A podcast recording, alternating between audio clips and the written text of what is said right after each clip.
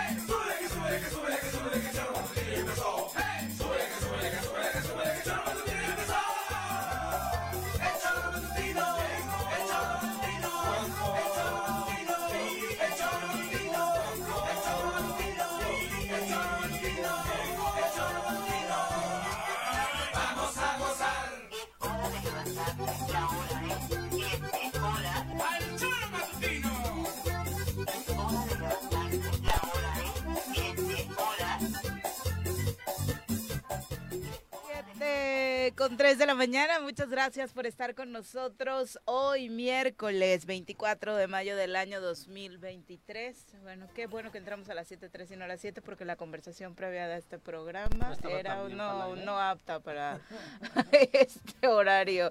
Eh, bueno, el señor Arrece tiene que tomar clases con Nat Carranco intensivas y en la Comisión de Derechos Humanos también. ¿Eso qué tiene que ver?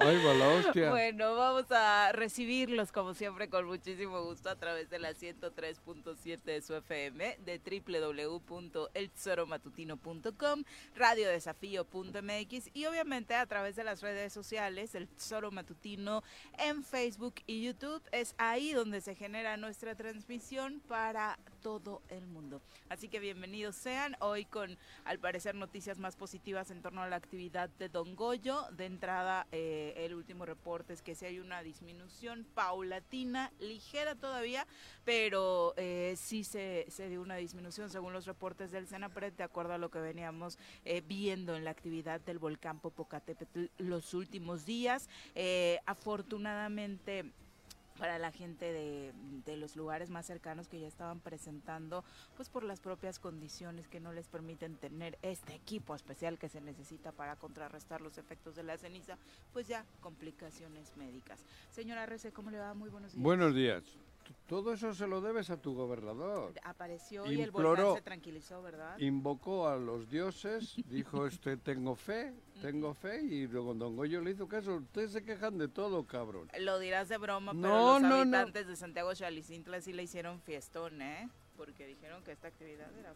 No, no, no, no, pero yo estoy seguro que el tema con, con Don Goyo fue gracias a la tiene más pedos el América, que todavía no creo que ha conseguido el entrenador, pero el Cuauhtémoc acaba de salvar a Puebla, uh -huh. a Tlaxcala, México, Tlaxcala. De México, Morelos, acaba de salvar el yo no, Jota, uh -huh. este güey va para presidente pero en chinga, ¿eh? Sí, de la ONU. De, de la OTAN Imagínate y de la si ONU. lo mandan a resolver el conflicto Rusia-Ucrania. También lo resuelve. este güey le sale a la banqueta allí en Moscú y dice esto lo arregla Diosito. Y ah, dicho y hecho, güey. Sí, su agenda se lo permite. Bueno, sí. Sí, sí que está Lo cargada. complicado es que no puede atender todos. Ir a los pueblos de, de, de, la zona del Popo está cabrón, porque tengo una agenda jodida. Muy cargada. Muy. Qué risa. Pues yo no sé qué agenda tendrá cargada. Si eliminaron a la América. Si el lunes no trabajó, si. Y en la América Era no. por su crudita, supongo, ¿no? Del Pero- lunes. pero- el América ahorita está de descanso, todos los jugadores de Pero- vacaciones. Lo que no ha dicho nada es de un video que anda por ahí, ¿no? Qué raro, ¿no? Ni él ni muchos. Ni él ni nadie. Mm, Ni él ni muchos. Ese video que, por cierto, quiero que lo pongan, por favor, ahorita que hagan la presentación. Bueno, es, una, es un trabajo periodístico, Periodístico. La verdad es que me parece por un lado interesante, pero por otro lado muy grave por la información que Uno pues, de los de la foto, revelando, ¿no? que se llama Homero, Homero qué? Figueroa, Ujú. que conocen en la- en la- por la tripa, de los tres jefes de cárteles que están en la foto, uno, porque uno ya está muerto, otro, y él, y este habla, habla y le dice a Cuauhtémoc cabrón quién es. Eh, o sea, esto es muy serio y muy grave. A ver quién quién tiene ahora. No, porque me van a decir aquí. Bueno, va, presenta primero. Pepe, ¿cómo te va? Muy buenos días. Hola, Viri, ¿qué tal? Muy buenos días. Buenos días, Juanjo. Hola. Hola, ¿qué tal? Ahí está, ahora sí. Ya. Joder con tu punto G. Tengo ahí Llegando luego, luego el dedo al punto, güey. Juanjo, ¿cómo estás, Viri? Buenos días. Buenos días. auditorio, muy buenos días. Sorprendido, estaba yo ahorita tratando de encontrar. ¿Qué?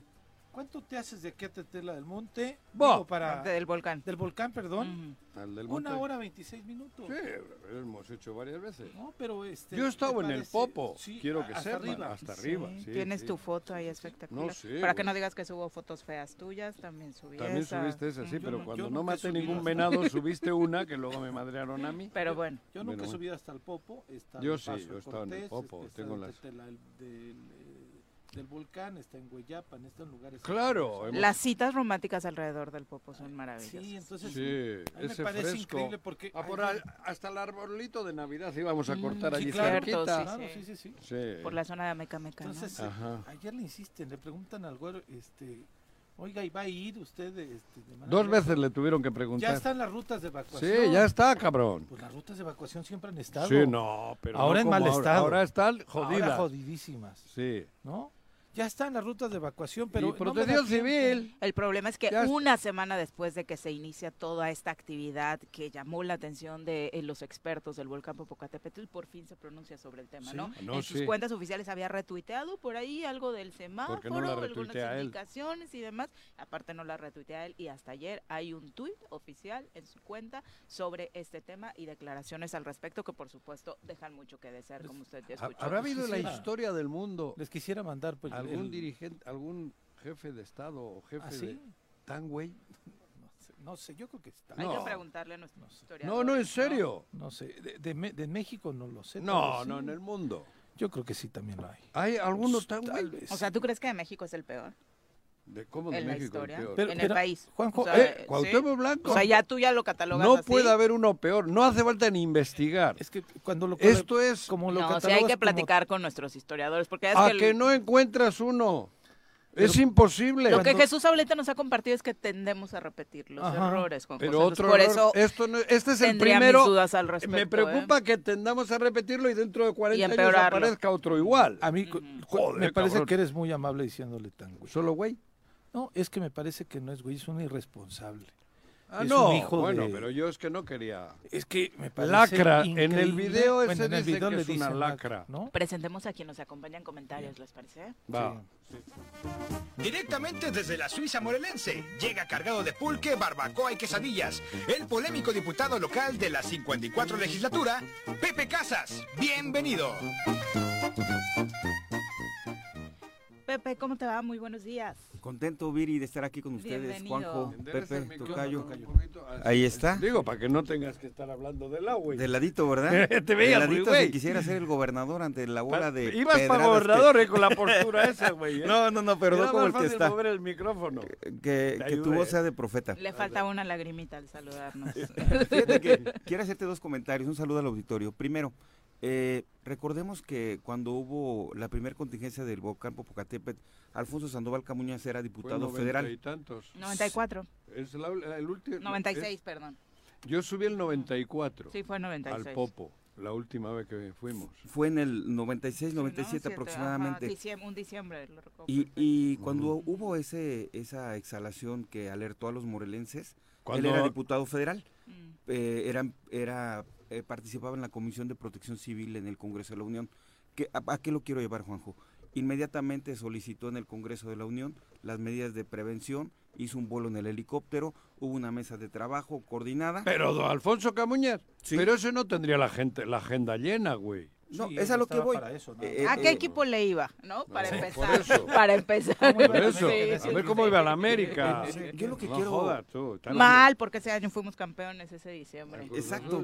Entonces, te lo digo por qué. Porque él era diputado federal y ya estaba en los temas de, de la protección del estado de Morelos. ¿Eso fue antes de ser alcalde?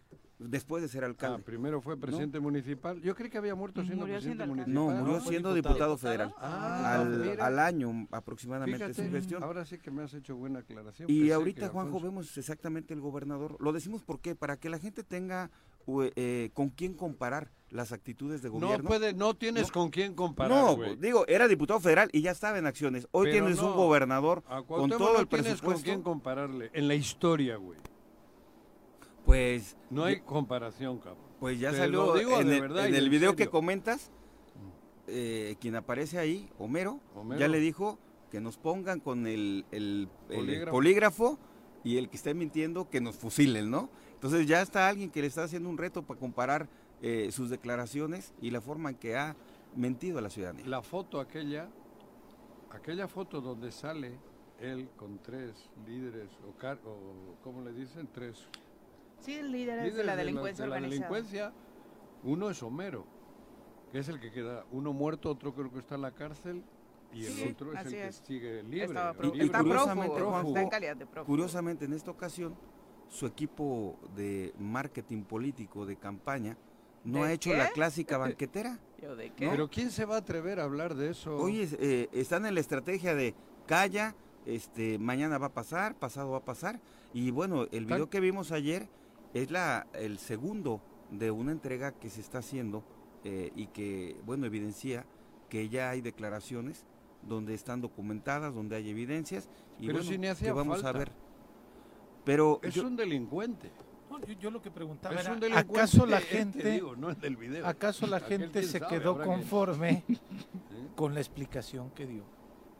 ¿no? nadie, pero nadie se atreve. Por eso. No les dará pena a todos los que escriben la sociedad, todos los que escriben, la prensa, la sociedad, actores políticos, instituciones que investigan delitos. Caray, no pasa nada. ¿En serio? pero no les dará pena el daño que le están haciendo a Morelos. Claro. Defender a un delincuente. No les dará pena, cabrón. Aunque te pague un delincuente, porque si no eres cómplice de la delincuencia, este es un delincuente. Pero eso es en serio, hay que decir las cosas por su nombre. Es un delincuente Cuauhtémoc Blanco. Porque ahora después van a decir que estamos creyendo al, otro delincuente. No, pero esto es una tras otra. no, el argumento sí va a ser ese, Juan José. El argumento es, que primero lo planeó la oposición, segundo que ah. eh, cómo le estamos dando validez a lo que dice un prófugo. No, yo no le estoy dando validez a lo que dice un prófugo de la justicia. Esto solo es la gotita. Esto solo es la gotita. Pero ¿sabes no, por Dios. Yo sé lo que ha hecho Cuauhtémoc Blanco en el ayuntamiento de Cuernavaca. yo, no estoy hablando de Homero Figueroa. Yo sé lo que ha hecho. Yo me consta a mí lo que hicieron. Y de ahí para acá también hay motivos suficientes para saber que lo que esta gotita que es Homero Figueroa tiene, tiene razón de ser. Y yo ya en la mesa y en estos micrófonos, con mucha responsabilidad, me atrevo a decir que yo también. Y la gente que nos está escuchando y la ciudadanía sabe qué sucedió en el ZAPAC. A, mí me levantaron cuando me nombraron director. tuviste un problema. Cuando precisamente evidencié cómo se estaban manejando los recursos este, del ZAPAC, que fui nombrado ante eh, la... Fíjate, Juanjo, cuando a mí me nombra el Cabildo, y la, perdón, la Junta de Gobierno, director del ZAPAC, eh, Cuauhtémoc Blanco.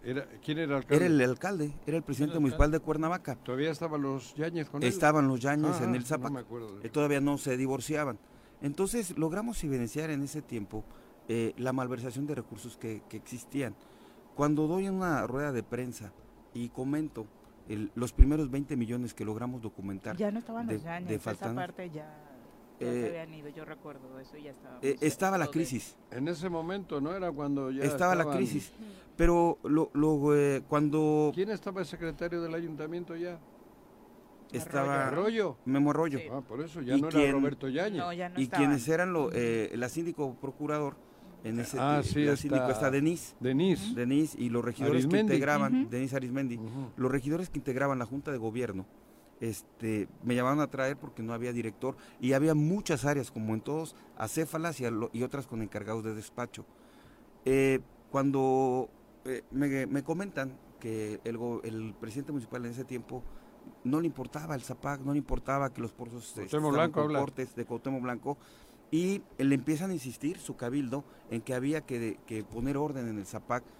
Es cuando me invitan a participar, me hacen una evaluación, me hacen una entrevista, eh, pero cuando van con el, presidente municipal a pedirle que vaya a la Junta de Gobierno y se, haga, se le dé la formalidad, él dijo, no, no me interesa, no me interesa, y no me interesa. Oye, pero tú dijiste que, no, no me interesa. ¿Y, a qué voy? Que es en ese momento logramos evidenciar que la Junta de Gobierno ya llevaba seis invitaciones al presidente municipal para que eh, estuviera en la Junta de Gobierno y se resolviera el tema de los cortes, de las aguas, de los adeudos de luz y todo ello. Y eso fue motivo suficiente para que en ese tiempo la Junta de Gobierno, eh, el presidente municipal se confundía. Es presidente municipal y es presidente de la Junta de Gobierno del Zapac, más no es el que da órdenes. Entonces la Junta de Gobierno se reúne, toma mayoría y me nombra en ese momento director del sistema de agua potable a las dos semanas de evidenciar el tema de los recursos, soy levantado y es cuando en una carta que doy ante la opinión pública eh, dejo el cargo. ¿Por qué? Porque se llevaba muy pesado ahí, Juanjo. Y eso era el inicio de un desenlace que empezó ahí en el Zapac, que empezó ahí con la mala administración de Cuauhtémoc Blanco como presidente municipal y que hoy lo único que hizo es agravar el tema y hacer lo mismo en el Estado. Pues sí, definitivamente es eso. Valdría la pena poner el audio primero de Cuauhtémoc, porque tal vez la gente no lo escuchó. ¿Cuál es? El, que, de, que pida a Dios el milagro. Sí, que tengo fe. Tengo fe. ¿No? Sí valdría la pena. Sí, ponle, ponle. pero ínquense. Eh, donde Antes es, Cuauhtémoc Blanco. Digo, nada más dar el contexto primero. Lo que está reportando hoy, eh, le decíamos la Comisión Nacional de Protección Civil, es que las emisiones del volcán Popocatépetl, porque ya muchos nos están preguntando, han disminuido. Pero sí, Protección Civil de Puebla habla de que hoy las emisiones eh, de ceniza van a continuar y los vientos ya cambiaron y hoy sí podrían dirigirse a los municipios limítrofes con el estado de Morelos y a nuestra propia identidad, por lo que la indicación es obviamente no solamente para quienes están muy cerca del volcán, sino en general porque la calidad del aire sabemos que disminuye, tomar las debidas precauciones porque hoy sí, si se da una emisión fuerte de ceniza, los vientos apuntarían a que sí llega este, este al, estado de Morelos, ¿no? ¿no? Contrario a lo que venía sucediendo los últimos días, que eh, incluso hablan de que la calidad del aire disminuyó en Mérida, ¿no? Hasta Mérida, ¿no? Hasta Mérida hay reportes de que se tuvo disminución en la calidad del aire de debido a la ceniza que bueno, en una cantidad extraordinaria había emitido el volcán. Ante este escenario, pues ayer reapareció, como le decíamos, el gobernador y lo que comentó fue esto. Escuchen. Con todos. Este, como te menciono, este, no hay que adelantarnos. Yo la verdad estoy muy optimista que no va a pasar nada en el volcán. Pero bueno, hay que tomar nuestras precauciones, que la gente eh, se cuide, estamos viendo todo lo que está pasando también en Puebla. Eh, tengo amigos allá, nos han enseñado todas las cenizas que hay en los coches, que hay infecciones en los ojos y todo eso menciono que hay que tener este, mucha precaución en que se cuide. Gobernador, ¿tiene contemplado hacer en los siguientes horas o días un recorrido en las rutas de evacuación del volcán y de los municipios? De los municipios ya están, este, se mandó ahí al, a, a, la gente y eso ya lo tenemos todo, todo preparado por cualquier cosa. Eh, protección Civil fue, eh, me están informando cada rato, y cada rato tenemos información y tenemos todas las rutas de evacuación, así es que pues estamos ya a la espera, como te menciono que no pase nada, pero tenemos todo. Pues, ¿Pero usted va a ir a recorrer personalmente algunas de estas zonas? Sí, probablemente en estos días, este, como digo, tengo la agenda un poquito está apretada, pero con mucho gusto en, algún momento tendré que ir. Pero te menciono, tenemos todo, este, todo planeado cualquier cosa, cualquier eh, desastre que se venga, pero esperemos, como digo, tengo mucha fe que no va a pasar nada. ¿Hay alguna instrucción específica ahorita para los integrantes del gabinete? Especialmente para, atender este sentido. Este, a ver, todo lo tenemos, este, eh, todas las rutas las tenemos, todo lo tenemos bien preparado, pero te menciono, no hay que adelantarnos, o sea, eh, tengo fe en que no va a pasar nada, pero bueno, este, protección civil se la, eh, nos ha informado que tiene todo, todas las rutas las tenemos, los albergues, entonces este, que estamos preparados, porque hay mucha gente que se quiere subir al... No lo puedo creer. Te juro. Hay gente que se quiere subir al barco con eso, dice, ya te estás subiendo y lo quieres atacar, nada más por eso estás criticando. En serio, yo no puedo creer, ¿eh? cada vez estoy más... Es increíble que, que, tenga, que ustedes tengan este gobernador, es increíble. No puedes encontrar uno más No, es más no digo la palabra, pero es imposible, cabrón. Pero es irresponsable, le vale. No, yo creo que no es irresponsable. No le da, cabrón. Ahora sí te digo de verdad, no le da, cabrón. Pero alguien le tiene que decir, mira, Gober, ve a fingir al menos, ¿no? Son 125 La que le pregunta creo que ya no la van a volver a dejar preguntar más, güey. Sí. Porque fíjate qué pregunta más difícil. Dos eh, veces le ha hecho. Estoy sorprendido. Oye, Gober, vas a ir a los pueblos de... Por, eso no, no, la había escuchado. ¿No has escuchado esto? No, lo había escuchado, seguramente gente del auditorio no lo había escuchado. irresponsable e ignorante. Que no. Y de verdad, Yo ya de verdad considérenle otra cosa. Por eso digo que gobierna su hermano, porque su hermano creo que tiene un poquito más de lucidez en algo. Lo único Esto es impresentable. y, es único, jamás habíamos escuchado una declaración, o sea, que tienen fe en que no va a pasar nada. Tengo fe. Ay, cabrón. Como Toreto, como Toreto. Pero, no, no, pero ya, ya, ya están los pueblos, ya, ya, ya mandamos a la gente. Ah, y mis amigos me dicen que en Puebla, en Puebla los coches tienen. Creo que tiene más, dejó más amigos en Puebla, ¿no? De pero, los que tienen Morelos. O tal vez siga el gobernador de Puebla, porque él sí está informando, el gobernador Constantemente. de Puebla. no, pero esto, ahora en serio, no es ni para eh, bromear. Es una irresponsabilidad absoluta. Y eso lo no es irresponsabilidad, más Pepe, joder, irresponsabilidad es, la nuestra. No, Juan Que es la del pueblo morelense. ¿Cómo puedes permitir tener a esto ahí? administrando 37 mil millones y administrando a 2 millones de gentes, cabrón. Es que no, joder. No, no me digas que es irresponsable. Somos irresponsables nosotros. Es que esto no, puedes tolerar. Exacto, Después de esa declaración, cabrón, es renuncia inmediata, güey. Sí. Exactamente. Ese es, hay que exigir, cabrón. Esto no puede, no se puede tolerar. Estoy de acuerdo contigo. O sea, escuchen lo que ha dicho. no, es grave. Es gravísimo, es muy grave. Joder. Y yo creo que Háganme caso. Pues ojalá la gente sepa la una burla. Tiene razón. Burla, pero contra nosotros, contra dos millones. Mira, están hechos pedazos los caminos. No hay un tema. Bueno, ni las cárceles tienen alimentos que están programados. Imagínate un tema de emergencia, no va a haber forma de, atender la contingencia. Yo creo que el Congreso debe estar llamando al gobernador para un plan emergente, Juanjo. ¿Pero qué plan emergente? Porque tú y yo como ciudadanos no tenemos el, la fuerza jurídica para atender este tema. Esto es la grave crisis en la que está sumida Morelos. No les dará vergüenza a todos los que le, le, adulan, a todos los que le... No les dará vergüenza, cabrón. Esto no tiene nada que ver con que tus placas, no tener tus placas y tener un papelito y vengas dentro de 30 días. Esto no tiene nada que ver con la falta de medicamentos en los hospitales. Esto es un tema de emergencia. Es un tema de emergencia nacional. Pero esto es dogma de fe. no, pero además estén tranquilos, no va a pasar nada. Nada. ¿Será que como él se ha burlado del pueblo y no le pasa nada? Todo lo que es, es, gravísimo. Es muy grave. Pero es gravísimo por parte nuestra. Por parte nuestra. Joder, ¿cómo puedes tener al frente de, de eso?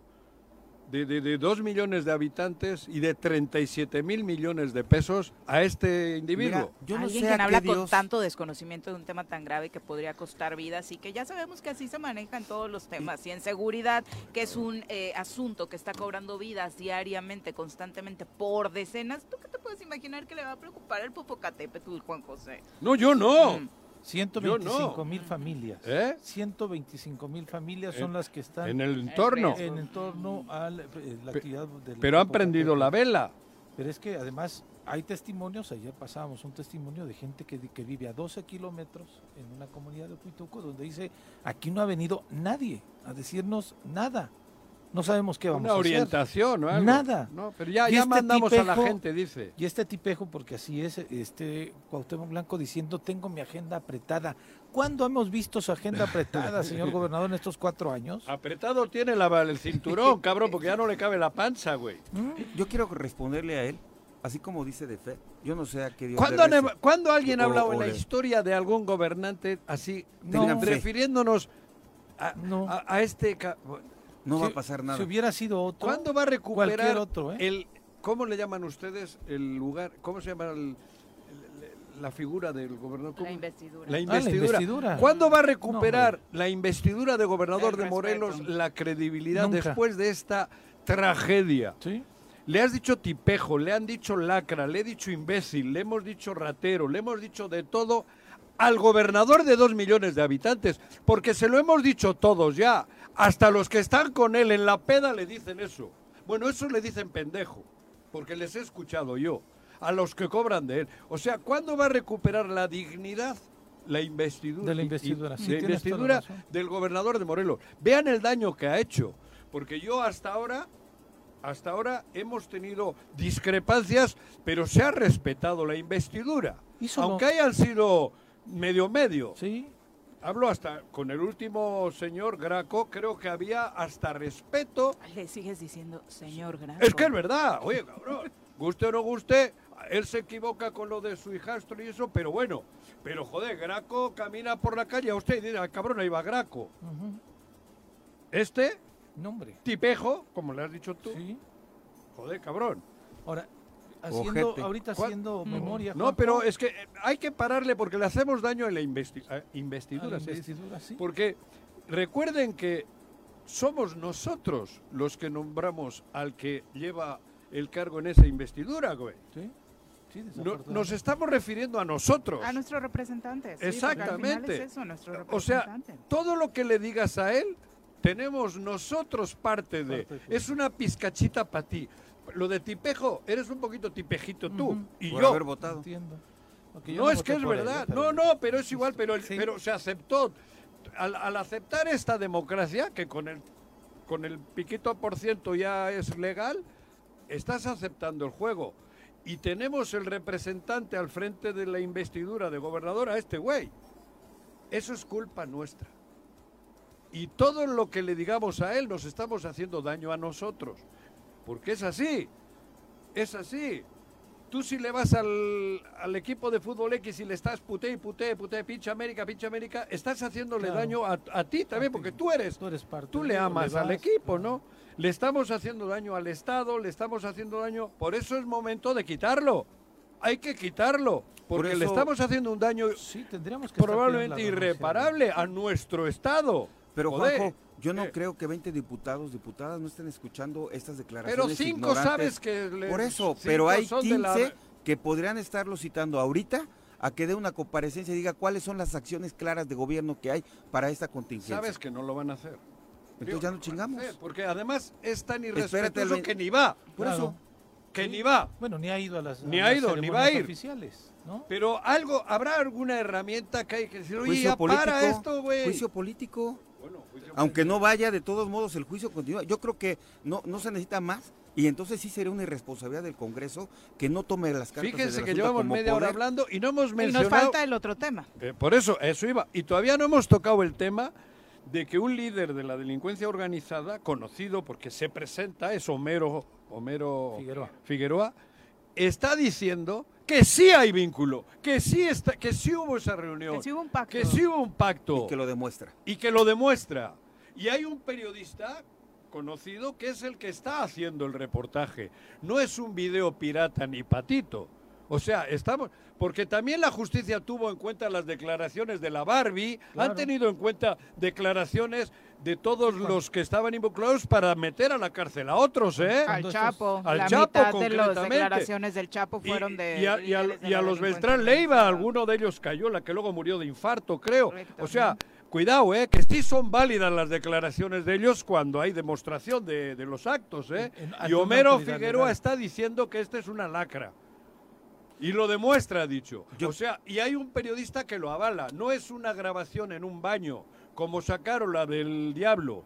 Que esa me, me parecería sería la diferencia resaltar, Exacto. ¿no? Contrario a otros videos que hemos visto circular y demás. Ahí, ahí da la cara, da la cara a los dos. Incluso eso comparado con lo que hemos visto en el estado de Morelos de este joven conocido como El Diablo, donde circularon algunos videos que no sabemos ni quién grabó, ni, conocemos al supuesto medio que los presentó. En este caso hay un periodista de una larga trayectoria que está presentando este, que es un trabajo periodístico, eh, todavía no lo conocemos completo, por lo que se sabe. Está presentando desde la semana pasada varias partes, eh, pues un poco avisando de, lo que se trata. Supongo que todavía está en trabajo de postproducción esta, esta entrevista. Bueno, bueno, pero, contextualizar a la gente, este periodista. Pero tenemos un, un que se llama Los Narco Juniors que quien escribe el prólogo, sí, el, prólogo que ¿Quién es el periodista ese? El periodista José Luis Montenegro, es un ah. periodista que trabajó para Telemundo, trabajó para el The Guardian, ah. un periódico ah, sí, el The Guardian de, es inglés. Londres, sí, de Londres, también para el Independiente, también de Londres,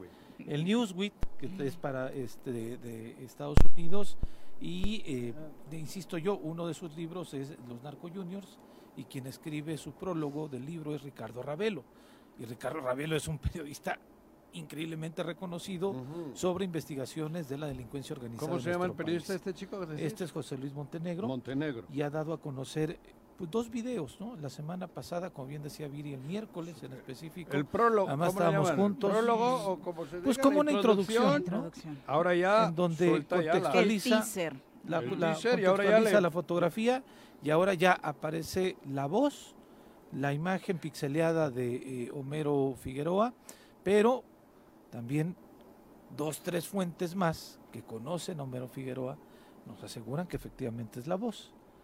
Y evidentemente, como decíamos hace rato, el hecho de que un periodista como este esté ahí, me parece que no es una vacilada. No, no. no, va a empañar este trabajo que ha realizado anteriormente presentando a alguien Y todos calladitos. Sí, ¿Dónde están todos los lame Sí, toda la gente que defiende a que tiene alrededor. ¿Dónde están los medios de comunicación? ¿Por qué no le sacan en portada? Callados. ¿Por qué se calla? Esto sería un escándalo en otro momento. Y, sabes Joder, es un escándalo. Esto con esto se, se, tendríamos que fortalecer el tema de pedirle que se vaya ya. No, pero que, no, no, ha hecho tanto no, Pepe, al contrario. Que, la cárcel, él no se puede ir ya. Que la autoridad, a ver, que renuncie. a ese reto decíamos que renunciara. No, pero tiene que dejar la gubernatura. pero tiene que ir a un proceso. es el de cárcel, güey. Pero eso hay que exigírselo a la Fiscalía General de la República. Ah, bueno, cabrón. Porque eso tendría que, ver en un Una cosa es quitarlo de gobernador y otra es que luego le, empinen. Lo tenemos que quitar de gobernador. Claro. Tendríamos que estar pidiendo su renuncia. Porque es un delincuente. La, la validez que Cuidado, estamos hablando de la delincuencia organizada. Estamos hablando de delitos muy graves, Juan José. Pactar con la delincuencia organizada mientras eres funcionario ¿Qué chico que le mataron con lo de la termoeléctrica? ¿Eh? Samir. Sí, claro. Pregunten. Investiguen quién fue. No sabemos si este trabajo periodístico podría darnos pistas sobre el tema. Escuchemos parte de lo que se presentaba ayer a través de las redes sociales oficiales de este periodista. Él lo que quiere es deshacerse de mí porque sabe que soy el único que le puede decir quién es en realidad ¿Tienes pruebas? El hecho de pararme aquí no, no es así como por hablar. Tengo evidencia, tengo testigos, tengo documentación y lo haré llegar a las autoridades correspondientes. Si tuvieras ahorita de frente a Cuauhtémoc Blanco, ¿qué le dirías? Sí me gustaría, yo, yo reto a Cuauhtémoc que nos hagan un polígrafo, a los dos a ver quién mente. Y el que mienta, que lo fusilen por lacra. Fuerte. Yo quiero destacar, Fuerte. destacar algo ahí. Le preguntan si tiene evidencia, dice que la tiene y que la vas a llegar a las autoridades. Estamos viendo ya un camino a que puede ser criterio de oportunidad, lo que llaman testigo. Pero solo con esto ya debía renunciar, cabrón. Sí, pero, pero ahí está. Pero también debería, y vuelvo a insistir, Juanjo. ¿Qué? Tendría que estar alertando a las fiscalías, la ah. estatal, la federal y los diputados, que son los representantes del poder, comenzar a tomar las reservas.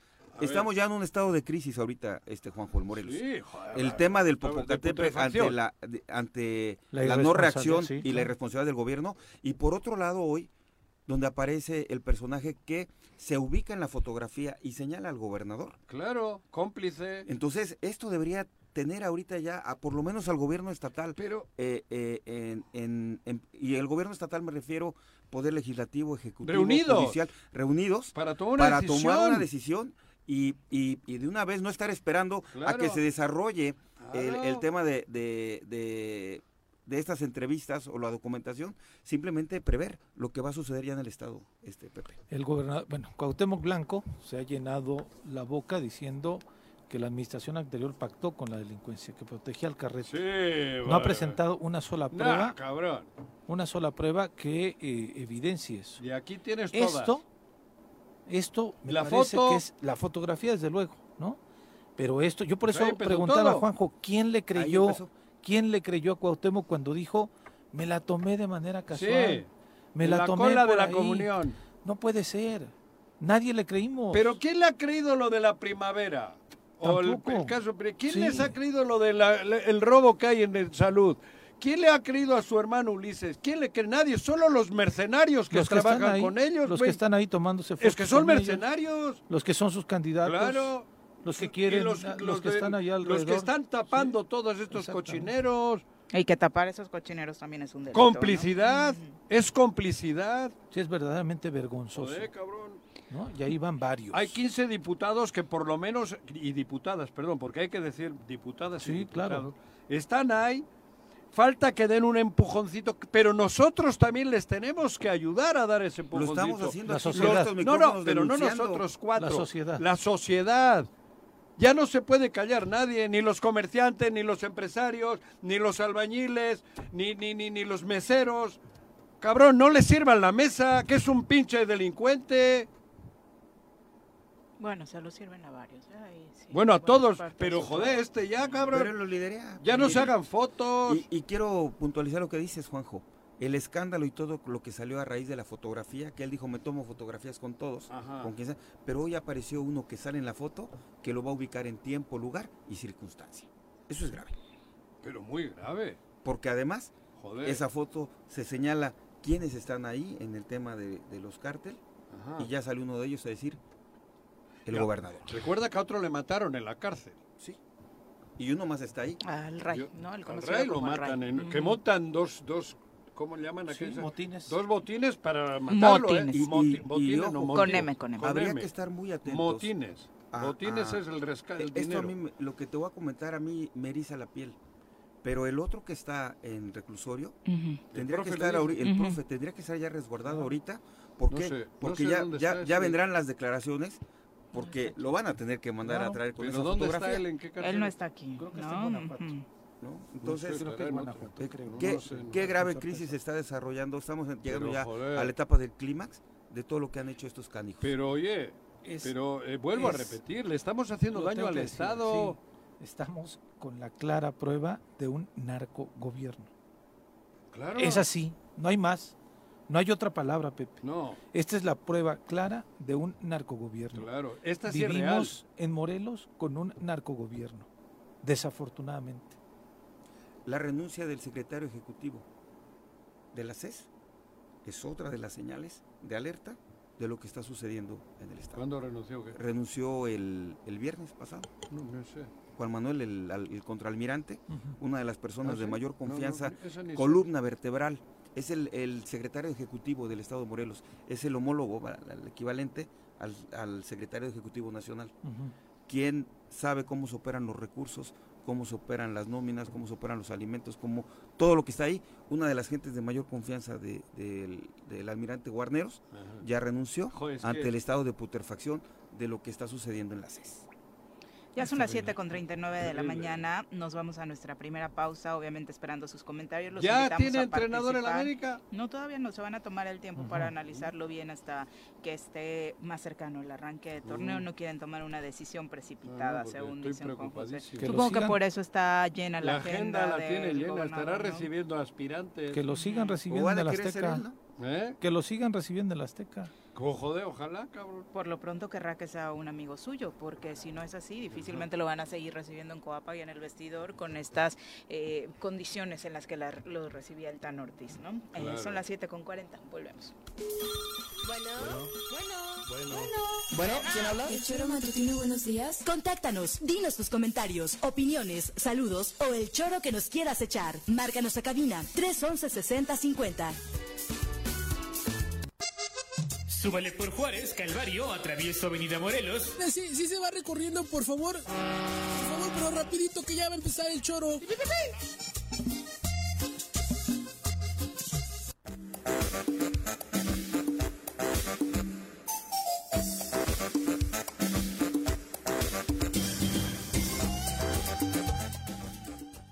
Continuar con nosotros. Vamos con comentarios del público. Chacho Matar, muchas gracias por participar. Eh, también Elizabeth Ramírez Muñoz, Lalo Castillo de Cuautla dice saludos a la gran familia Tzorera. Opa. Eh, no hagamos corajes. Sabemos Oh. que no basta con rezar para cambiar este mal gobierno, que tenemos que hacer cosas diferentes. Pero es que no es mal gobierno. Cuidado. No existe. Mal gobierno pudo haber sido lo que hizo Graco, o lo que hizo Adame, o lo que hizo Sergio. Esto no es mal gobierno. Es otra expresión. Mal gobierno es cuando te equivocas, cuando haces, te salen mal las cosas, las, las enfocas mal.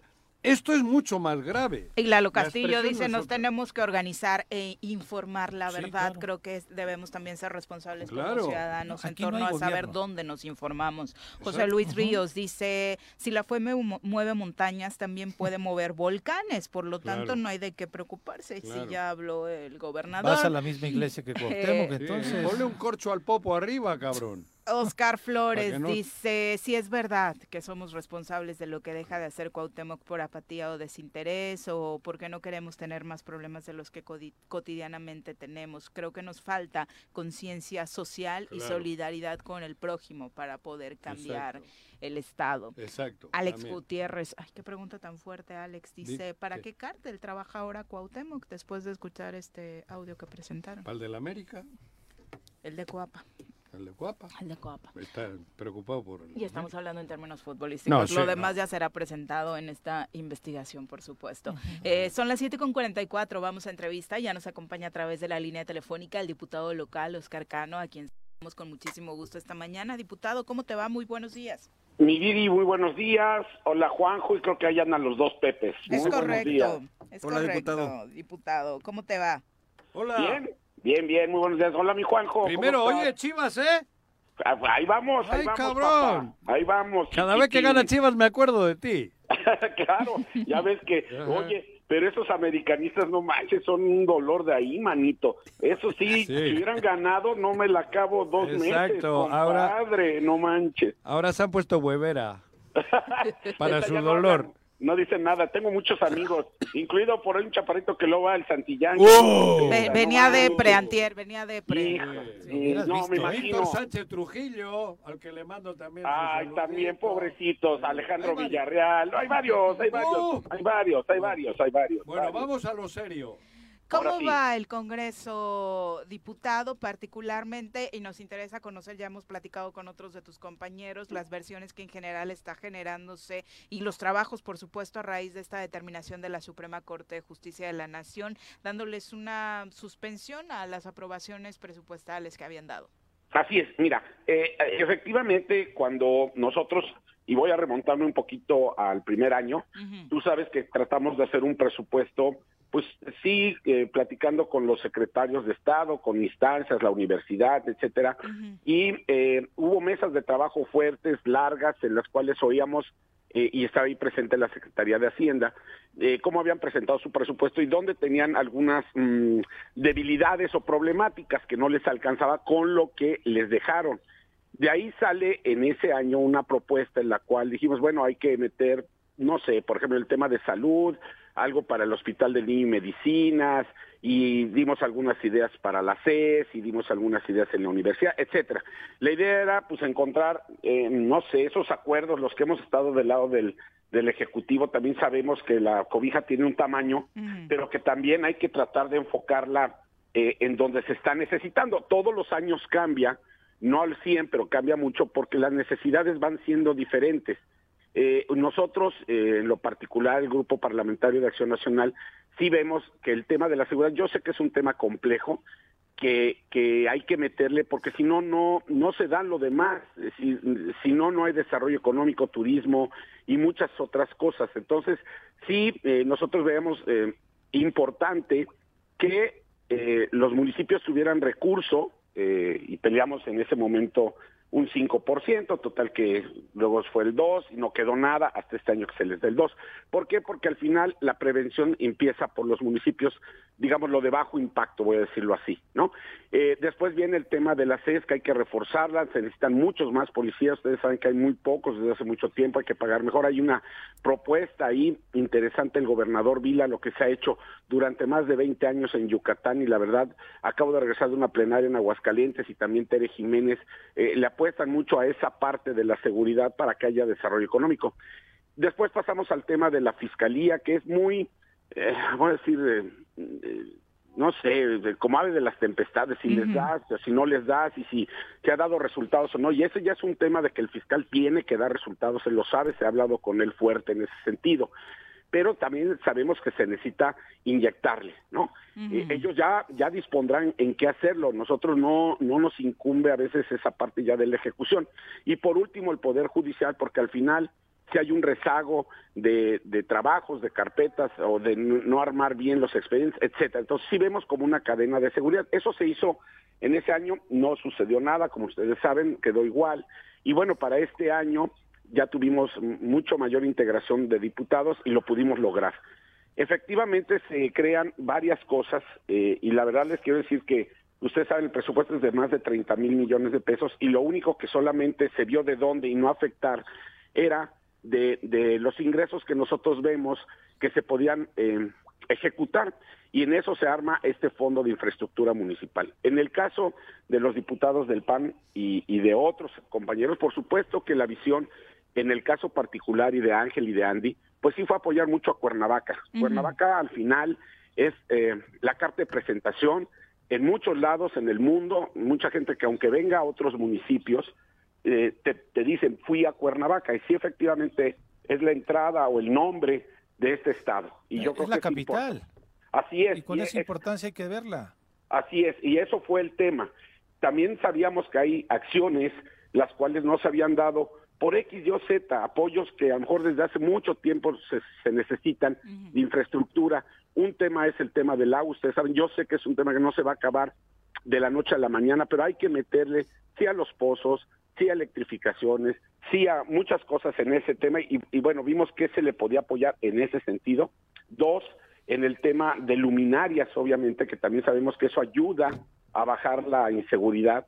Y bueno, y así, ¿no? Temas como esos que estaban, y obras que tienen mucho tiempo. Y llevándolo de las obras, también hubo algunas, los compañeros diputados que son de otras regiones, porque sí fue pensado como, y hoy lo vemos con el tema del Popo, pues esas eh, avenidas o carreteras que, que no tienen mantenimiento, si hoy ocurriera una problemática que esperemos que no suceda, ¿cómo vas a evacuar esa gente? Entonces sí, sí eh, sin ser expertos, tratamos de enfocar esos 500 millones de pesos en, en esas cosas y así quedó. Eh, como ustedes saben, pues se metió un- una controversia y esa controversia hoy tiene una suspensión que ahí no termina el tema, es eh, lo que ya eh, se dispersó que fue febrero, marzo, abril y mayo, van cuatro administraciones de 10. Esas ya están en los municipios, en las obras secciones, en cada una de las cuentas y algunas ya se están empezando y otras están en un proceso o de licitación o de invitación o de ejecución. En ese sentido, ese dinero, como dice la suspensión, eh, hasta ahí ahorita está. Y la suspensión habla de que no se deposite de junio en adelante hasta que no se eh, llegue la decisión final. Entonces, todavía hay que esperar ese tema. Ustedes saben que esto es jurídico. Ha habido ya otros temas en los cuales ya nos dieron la razón en el tema de, de otras cosas que, que hemos hecho en el Congreso, que a lo mejor no les gusta a otras instancias que suceda así. Pero bueno, eh, así hemos tomado la decisión por el bien del Estado y por el bien, de, en, en mi caso, de Cuernavaca. Entonces yo creo que hay que esperar, esperar que eso termine.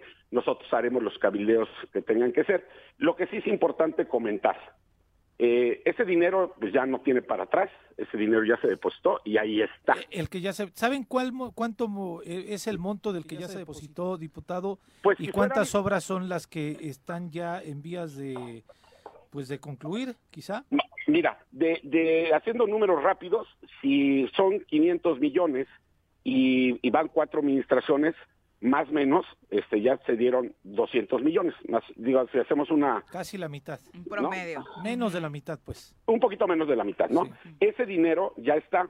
Eh, en el caso de Cuernavaca, como tú sabes, inauguramos cinco obras y otras ya estaban, ya estaban en proceso o seguirán en proceso, porque también José Luis, siendo prudente y sabiendo del tema jurídico, él sabía que podía suceder esto, ¿no? o, o puede suceder que a lo mejor les den la suspensión definitiva, voy a decirlo así, ¿sales? Entonces él hizo un fondo de contingencia, eh, prudentemente, para que esas obras se terminen, ¿no?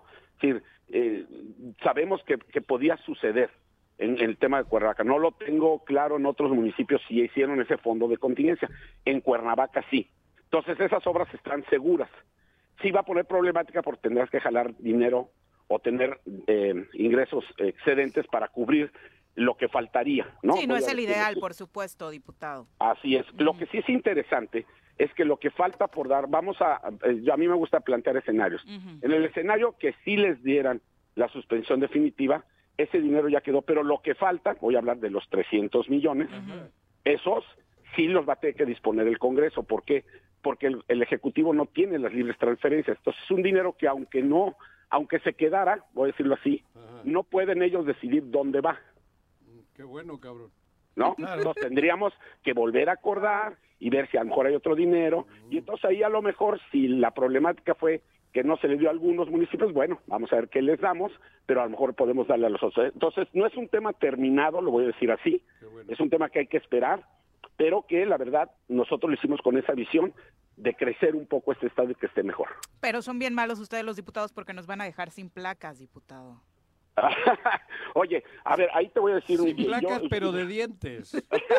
Oye, yo te voy a decir algo ahí responsablemente, y yo, y yo tuve esa eh, área cuando la sub de ingresos eh, era la Dirección de Control Vehicular. Y la verdad es que eh, yo en mi caso, eh, como titular y, siendo ingeniero industrial, yo planeaba mucho. En aquel tiempo, el primer año, bien me acuerdo, el primer reemplacamiento, pues no le sabías mucho y hicimos todo nuestro trabajo. ¿Eso hablas con Marco Adame? Con, no, con, Sergio. Estrada. Ah, con, Sergio, perdón, antes, cierto. Y, después con Marco, otra vez. Y ya después logramos en el Congreso que hubiera multi, eh, licitaciones multianuales. Yo, yo les decía que mi problemática en ingresos en el tema de vehículos es que en enero empieza, ya sea que el pago de, tenencia en aquel momento o reemplacamientos, y no es posible que el recurso no se tuviera desde diciembre, y efectivamente el año fiscal empieza hasta el otro año, y yo no podía adelantar licitaciones ni nada, y prepararme porque entonces eh, no, no tenía yo el recurso, ¿sí? no, no existía pues este presupuestalmente. Entonces, se consigue esta parte multianual y a mí me tocó en la segunda etapa hacer una licitación multianual que obviamente la planea es decir, a ver, ¿cuántos vehículos tenemos? Si eh, canjean el 80% del padrón, pero más los nuevos que históricamente se van acumulando por los que se vienen de México, por esto, por lo otro, etcétera, pues planeábamos, ¿no? y entonces teníamos eh, siempre, ustedes lo saben, placas y tarjetas de circulación. E, eso sigue en ley. Entonces, eso se podría haber hecho. A lo que voy es que a lo mejor faltó de parte del área una planeación fuerte, porque sí entiendo que ellos querían hacer un reemplacamiento. Sí, claro. en, el presupuesto mandan un reemplacamiento. afortunadamente. Pues, mira, la idea de muchos diputados era que no hubiera reemplacamiento por la afectación a los ciudadanos, por la, pandemia, por muchas cosas. La cartera. Así es, pero también el Ejecutivo se da cuenta y se lo echa para atrás, ¿sí? Pero bueno, al echarlo para atrás, tú también debes de planear, decir, bueno, no van a ser, por decir, ¿eh? 500 mil placas, pero sí lo normal son 50 mil. voy a... Y entonces, o X, ¿no? Pero entonces sí planeas tener esos insumos, si me, me, doy a entender. Ok, eso no, porque está bien, este no nos dimos cuenta, no era... Eh, políticamente. Pero ¿y dónde está el dinero que pagaron esos que van a tener placas nuevas? Porque las pagamos. Sí, claro, las placas se las tienen que dar. O sea, esa parte, acuérdate que entra ingresos, ingresos y, es muy diferente, no sé lo que del área, pues, diría yo, sino lo, lo ingresan y se va. Pero lo que sí es cierto es que las placas se tienen que dar, aunque hoy les hayan dado un papel, esa tiene que serlo físicamente una Pero placa. no tienen dinero. Que ni papel tienen, este eh, diputado. Sí, yo lo sé, es una problemática interna. Ya lo está, eh, no sé, creo que ayer estuvo Agustín ahí con ustedes eh, en entrevista y ya la Comisión de Hacienda está haciendo todo el dictamen, porque solamente hay, solicitaron tres ampliaciones, si estoy en lo correcto. Una es para, para movilidad, otra es para hacer agua, creo que es algo de sus plantas de tratamiento, algo así, y un poquito para obras públicas que no tengo el dato bien para qué es, pero son, digamos, las tres um, eh, eh, eh, ampliaciones presupuestales. Ahora, técnicamente, ¿cómo sucede? el Ejecutivo tiene que ver de dónde le quita para llevarlo ahí, así lo manda, y eh, lo manda a la Comisión de Hacienda y la Comisión de Hacienda dictamina. En eso está toda la parte técnica de la Comisión de Hacienda analizando para que sí sea eh, correcto de dónde sale, hasta dónde va y hacer el, el, Yo no le veo ninguna problemática, digamos, en la asignación, ¿no? Eh, eso hay que resolverlo, pero así tendrán que acostumbrarse a que así será. porque seguro habrá em, otras eh, transferencias o ampliaciones a lo largo del año. Entonces, es. un tema que ellos tienen que entender que es de tiempo, no es así nomás ahora te la mando y apruébamela ya. Se va a analizar por qué y hacia dónde. Diputado, buenos días, Pepe Casas. Oye, hermano. Pepito, buenos días. La última vez que tuve la oportunidad de conversar contigo aquí en el Choro, hablábamos de las libres transferencias y todo ello, y lo veíamos como algo que era complicado. Sin embargo, quiero reconocerte a ti y a quienes votaron ese presupuesto que se logró poner ese candado a la libre transferencia porque es trascendente en la vida económica del, Estado. Eh, partiendo de ello y, apegándome a tu pericia, porque tú estuviste en la Auditoría Superior, estuviste en ingresos, eres una persona que conoce muy bien el tema de las finanzas públicas y la administración, y, y yo, yo te pediría o te sugeriría que antes de aprobar estas transferencias que está pidiendo el Estado, está más que sabido que el dinero del reemplacamiento eh, ha sido mal, mal ejercido. Eh, y hablo del cobro de, las placas y todo ello, porque efectivamente tú hablas y lo dices muy bien, hay una mala planeación. ¿No crees que ustedes podrían estar autorizando una auditoría especial a la Secretaría de Movilidad antes de aprobarle un solo peso para un engomado, para un, permiso? Porque ya es evidente que hubo una mala, mala planeación y no nada más en lo que va del año, porque la movilidad con el reemplacamiento pues ha sido en esta administración. ¿No, no crees que valdría el esfuerzo ahí antes de ello? Eh, del tema de la Comisión Estatal del Agua, eh, se ha especulado mucho de que también ha sido la caja chica del financiamiento de este gobierno y creo que en, en, en ello se vale eh, auditorías especiales antes de, aprobarle más recursos, porque está más que sabido que este gobierno eh, de obras, ya ni te hablo, no hay una sola obra trascendente que tú puedas pedir presupuesto, una ampliación de obras, cuando en Morelos no vemos obras, este diputado. Yo creo que es prudente tu comentario, yo creo que sí se puede hacer. E, eso es un tema, eh, obviamente sí a petición de parte, ya puede ser del Congreso o de algún grupo en lo específico.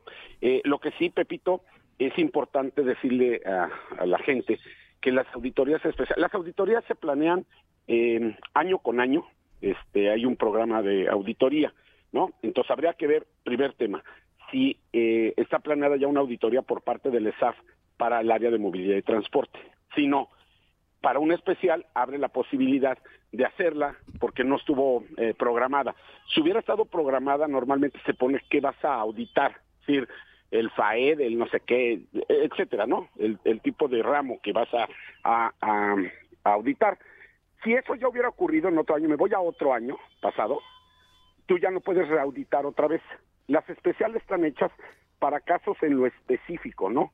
Eh, yo detecté, por ejemplo, que compraron un camión con un fondo que no era y es efectivamente solo en eso. Esos son desvíos. Ajá, sí. lo, que me refiero que el especial va muy, ay, muy focalizada, muy, muy a donde ya se detectó algo. Sí, sí me doy a entender. No, tiene que ser abierta. No puede ser eh, audítame como especial todo el año pasado. No, tiene que haber motivo. Así es, un motivo. Y eso es lo más importante, creo que lo que está comentando Pepe. De entrada sí se puede hacer, Pepito. Eh, es un tema que yo creo que nos tenemos que acostumbrar, todos somos funcionarios a la transparencia. A veces es difícil, pero yo creo que va en ese sentido. Mi, mi tema es, mi comentario sería sí se puede hacer. Gracias, diputado. Voy a cambiar un poco de tercio. Sí, ole. aprovechando que estás ahí, sí, Llevamos 45, uh, llevábamos como 45 minutos hablando de la tragedia que se vive en el Estado, porque es una verdadera tragedia. Nosotros y muchos nos expresamos del gobernador con las palabras más, más, más jodidas. Ofensivas. Ofensivas. Sin ninguna, sin ningún respeto, porque obviamente él, él es el culpable de que ya no haya respeto. La investidura está saliendo jodida y está saliendo jodido el Estado. Estamos viviendo una situación insoportable.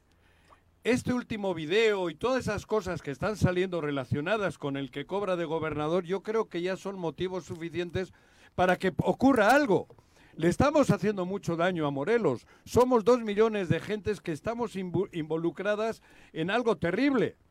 Sí, claro. Creo que es momento de hacer algo, Oscar. Ya hay, ustedes son 15 Creo que es un reclamo, por lo menos muchos de los que todavía podemos o tenemos ganas de hablar, lo estamos haciendo. Hay otros que están en el miedo y en el silencio y otros que son cómplices. Pero hay que hacer algo, Oscar.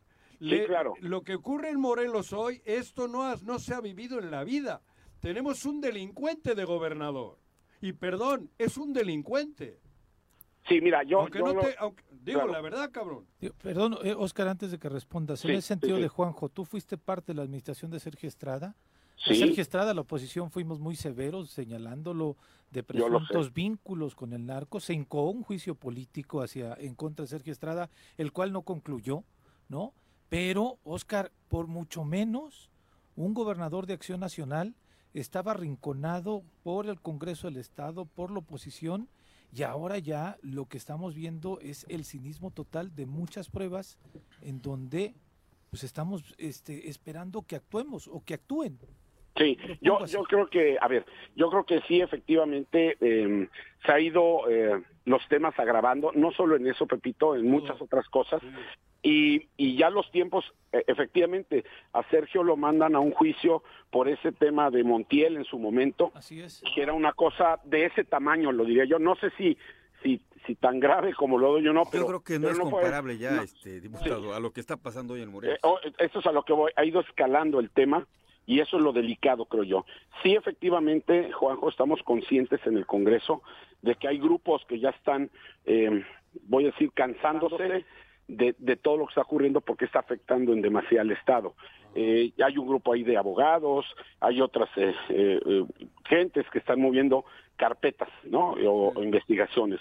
Esa parte se tendrá que hacer lo responsablemente, una, que ingresen, ¿no? Al, al, al Congreso y eh, después pues el procedimiento que, que lleva el trámite. Pero lo que sí es cierto es que creo que no podemos seguir así, lo dicen ustedes muy claro, es un tema en el cual está afectando eh, muchísimo a la sociedad. Eh, la verdad es que estamos eh, sufriendo mucho en este estado y creo que nosotros tenemos la responsabilidad de hacerlo conducente. Diputado, muchas gracias por la comunicación. No, pues muchísimas gracias a ustedes. Ustedes saben siempre, pues trato de hacer los comentarios responsablemente y bueno, de ser lo, lo, más prudente y lo mejor que sea para esta. Yo aquí nací, aquí me voy a quedar y, y creo que hay que hacer lo mejor para, para nuestro estado. Es necesario. Hasta luego, diputado. gracias. Chicos, gracias, gracias Juanjo, gracias Pepe y gracias Viri. Abrazo. Son las 8 con 5. adiós. Adiós. Volvemos. Los héroes vuelven al choro después del corte.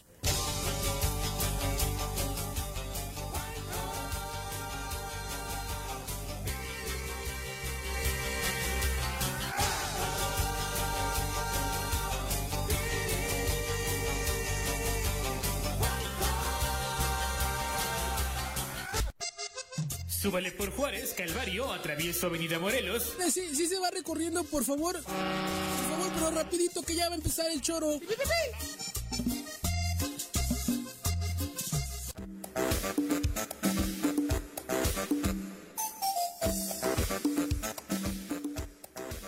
Gracias por continuar con nosotros. Pati Delgado, un abrazo, excelente día para ti también. Robert Vargas dice, si los diputados no hacen nada, también van a sentir en las urnas a los morelenses.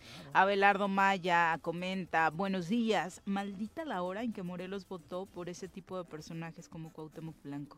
Todos dicen que hacen y no hacen nada. La cloaca de la política va a iniciar en cada uno de los políticos. Saludos. Y nuestro. Arnaldo Pozas dice, ahora sí que debemos aplicar la frase unidos como hermanos los hijos de Morelos para sacarlo adelante.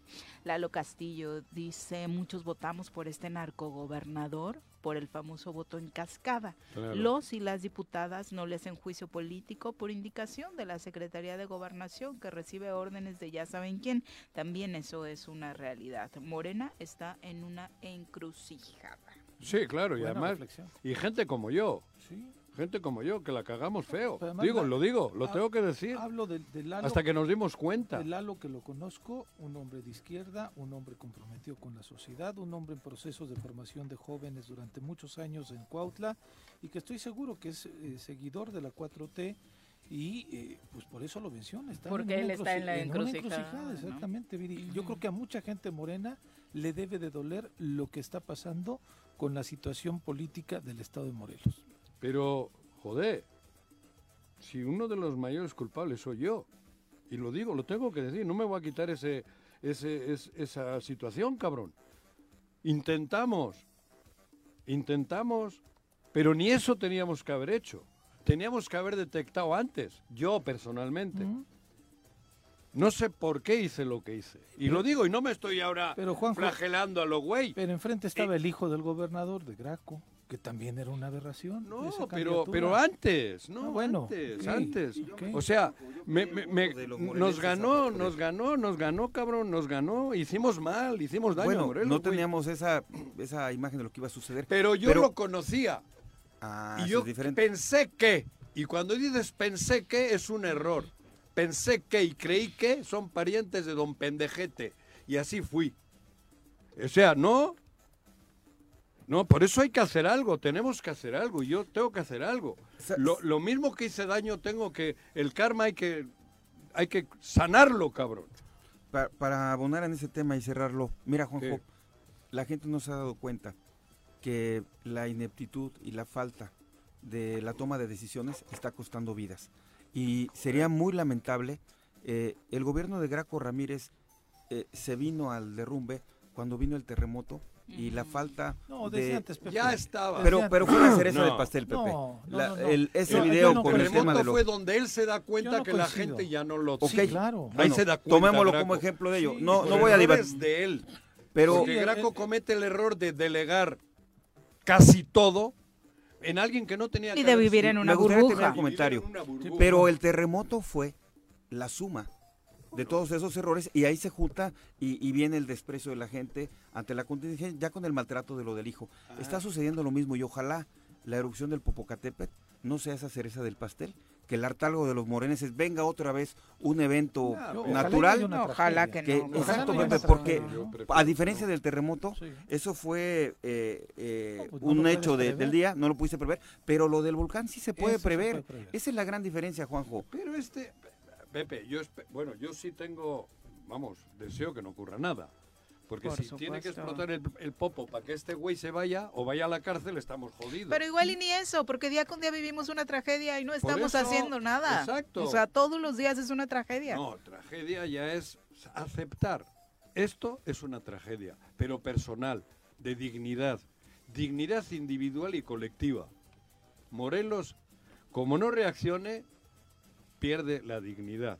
Toda la historia esa que arrastra Morelos, desde el Morelos, desde el que tiene el nombre de... No, es una vergüenza que con historial para Morelos, para Salud en el sitio de Cuautla como la cuna de la, la historia revolución. Del Emiliano Zapata. Vayamos a terminar, o estemos la así. la lucha por la tierra. Claro, las leyes de reforma, ¿no?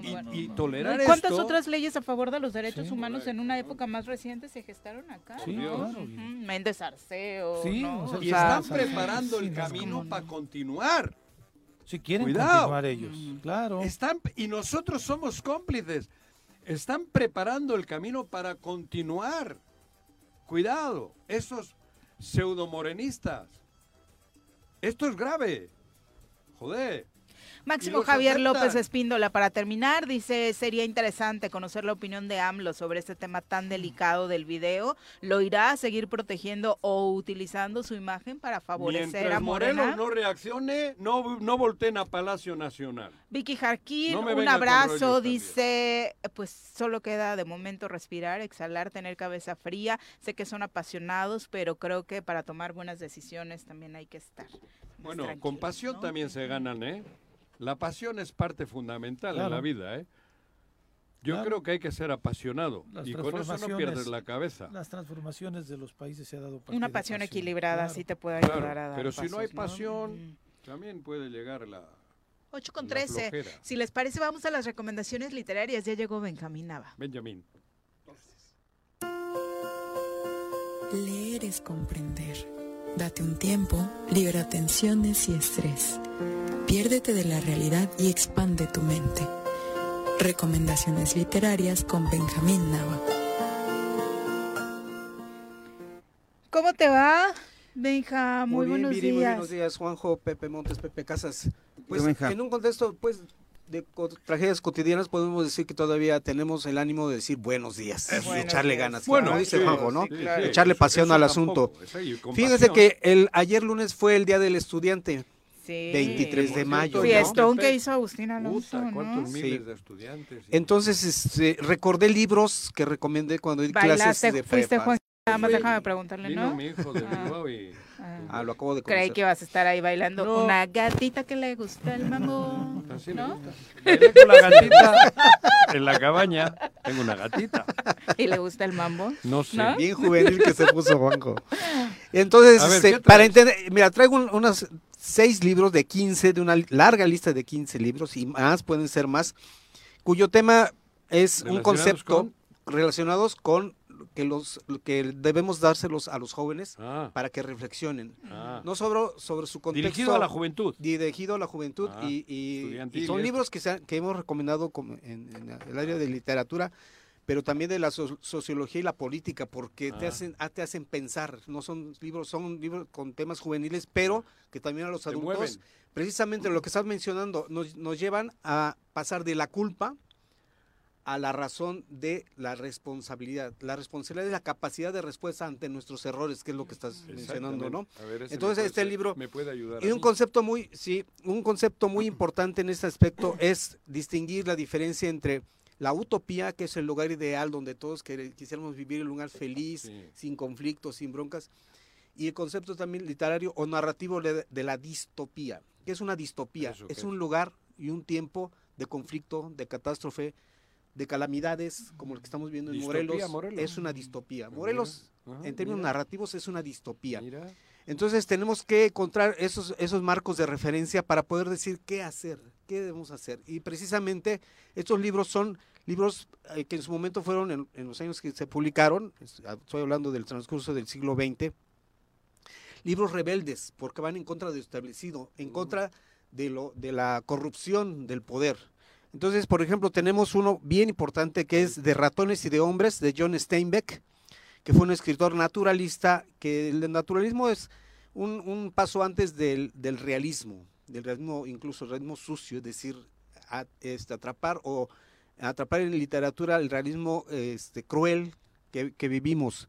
Entonces los temas de este, de este libro son la amistad, la injusticia económica, la injusticia política, la impotencia ante el poder, la soledad, los sueños, la incertidumbre y la crueldad precisamente de los gobernantes. Entonces este libro de ratones y de hombres de John Steinbeck es un clásico, lo podemos encontrar en, Amazon y en las librerías, son este, selecciones que todos alguna vez, cuando menos hemos oído mencionar.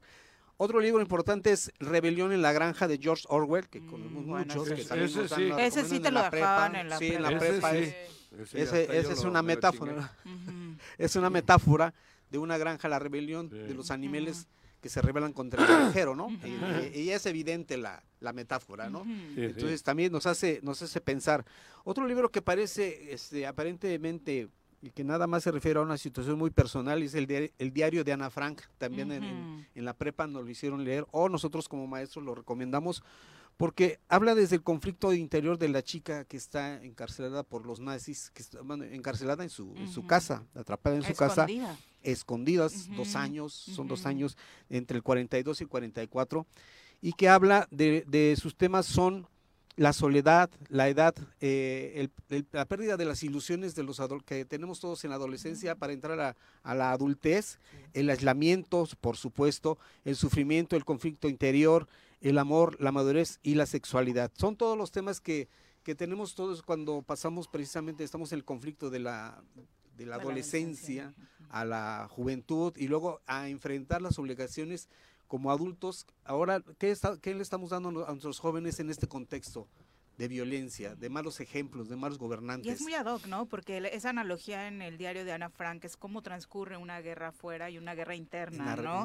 Y hoy creo que los jóvenes, particularmente en México, están viviendo eso. Y además con la capacidad, con la capacidad de, captar lo que está, está escuchando de oídas, ¿no? Que eso es lo que, lo que también nos sucede. Estamos en un aislamiento, las redes sociales, los medios de comunicación digitales, electrónicos, etcétera, nos meten en una burbuja que los jóvenes debemos tratar de, ayudarles a romper esa burbuja a través de este tipo de temas, ¿no? Eh, también otro libro interesante, que es una novela muy fuerte, que en su momento fue muy, escandalosa, El guardián en el centeno, de, de Jeremy David Salinger, que es una novela fuerte porque habla del conflicto de un joven de 16, 17 años, que lo expulsan de la prepa, como tanto a nosotros nos sucedió, ¿no? En la secundaria, en la ¿Te prepa. expulsaron de la prepa, güey? Sí, de la secundaria. Qué vergüenza, hija no qué vergüenza. Bueno, por los unos años y eso. Bueno, y ahora escribe. Algún defecto debe tener, pues, el, único defecto que tiene es ser escritor, y es el más grande de todos, así es que bueno, entonces ahí están. Entonces, este, muy recomendable El Guardián del Centeno, hay que, hay que buscarlo. Y, ah, otro, un libro bien interesante, Fahrenheit 451, de Ray Bradbury que Fahrenheit 451 se refiere a los grados de calor que se necesitan para hacer una hoguera de libros. Entonces, el protagonista es un bombero, Montank, el protagonista es un bombero, pero contrario, este bombero no se dedica a apagar incendios, se dedica a provocar incendios haciendo hogueras de libros. Mitómano. ¿Con libros? pirómano. Pirómano. digo, pirómano. mitómano. Mitómanos son algunos. Hay otros, hay de otro tipo. Entonces, una, uno que está en Palacio este es un libro este, fundamental también porque habla de que cómo los autoritarismos van en contra de la cultura, del crecimiento, de fomentar la ignorancia, y también en su momento fue un libro muy fuerte, y sigue siendo un libro muy fuerte, porque nos hace ver eh, lo sombrío y el horror de las oligarquías y de los poderes fácticos de los gobiernos que llegan y que nos decepcionan y que no nos vemos impotentes ante el qué hacer, ¿no? ¿Qué hacer, qué organizarlos? Pero lo principal es incluso este, lo que mencioné al principio, es que pasar de la reflexión, de la culpa, de un mea culpa, de, un, de una aceptación a la acción mediante la capacidad de respuesta organizativa, organizada en cualquiera de nosotros en nuestras trincheras, ¿no? Así es que ese, ese es, de esa es una forma de, de celebrar o conmemorar a la juventud haciéndola reflexionar. Y también pues que todos los que tenemos corazón joven y rebelde, estamos ante la oportunidad de incurrir en este tipo de lecturas. Así es que ahí están las, las recomendaciones de esto, esta media docena de libros para eh, recordar nuestros tiempos mozos, de rebeldes con causa. Ahora debemos ser rebeldes con causa, ¿no? Sin duda. Gracias. Muchas gracias. Gracias, Gracias, Pepe. Y a Doc con la sección, hoy entregaron el premio Asturias en Letras, se lo lleva Doña Leticia Murakami, exactamente, quien eh, por ahí muchos dicen le deben el Nobel, pero bueno, ya, ya le entregaron el Asturias como... Eso es allá, ¿no? Sí, es... Eh, la monarquía. La monarquía española. Mira, Doña Leti. Así que hoy se entregó en Letras para este hombre que creo que este japonés que no tiene como muchos detractores. Merecido, sin duda. Felipe se llama. Felipe es el... ¿Tu rey? Sí. Mi rey. Ay, mi rey. Así de no tengo gobernador, pero tengo rey. Ajá. ¿no? no es tan güey como este, ¿eh? ¿Crees? Es casi. Ah, pero casi. ¿Crees? ¿De verdad crees? No le han sacado ningún video de este tamaño. Al papá sí. Bueno, al papá varios. Papá le sacaron, al papá varios, al papá varios. Desde los personales hasta mm, los de cacería y los políticos, ¿no? Y el manejo de... Con el Vasco. Con Iñaki Urdangarín, La, corrupción y... Uf. Bueno, son las 8.22, la realeza española se cuece aparte. Ya es un tema que Juanqui se encargará de relatarles después cuando se entere de más datos en el Por lo pronto vamos a atender asuntos Hola, del, pajaritos sin cola. Del corazón.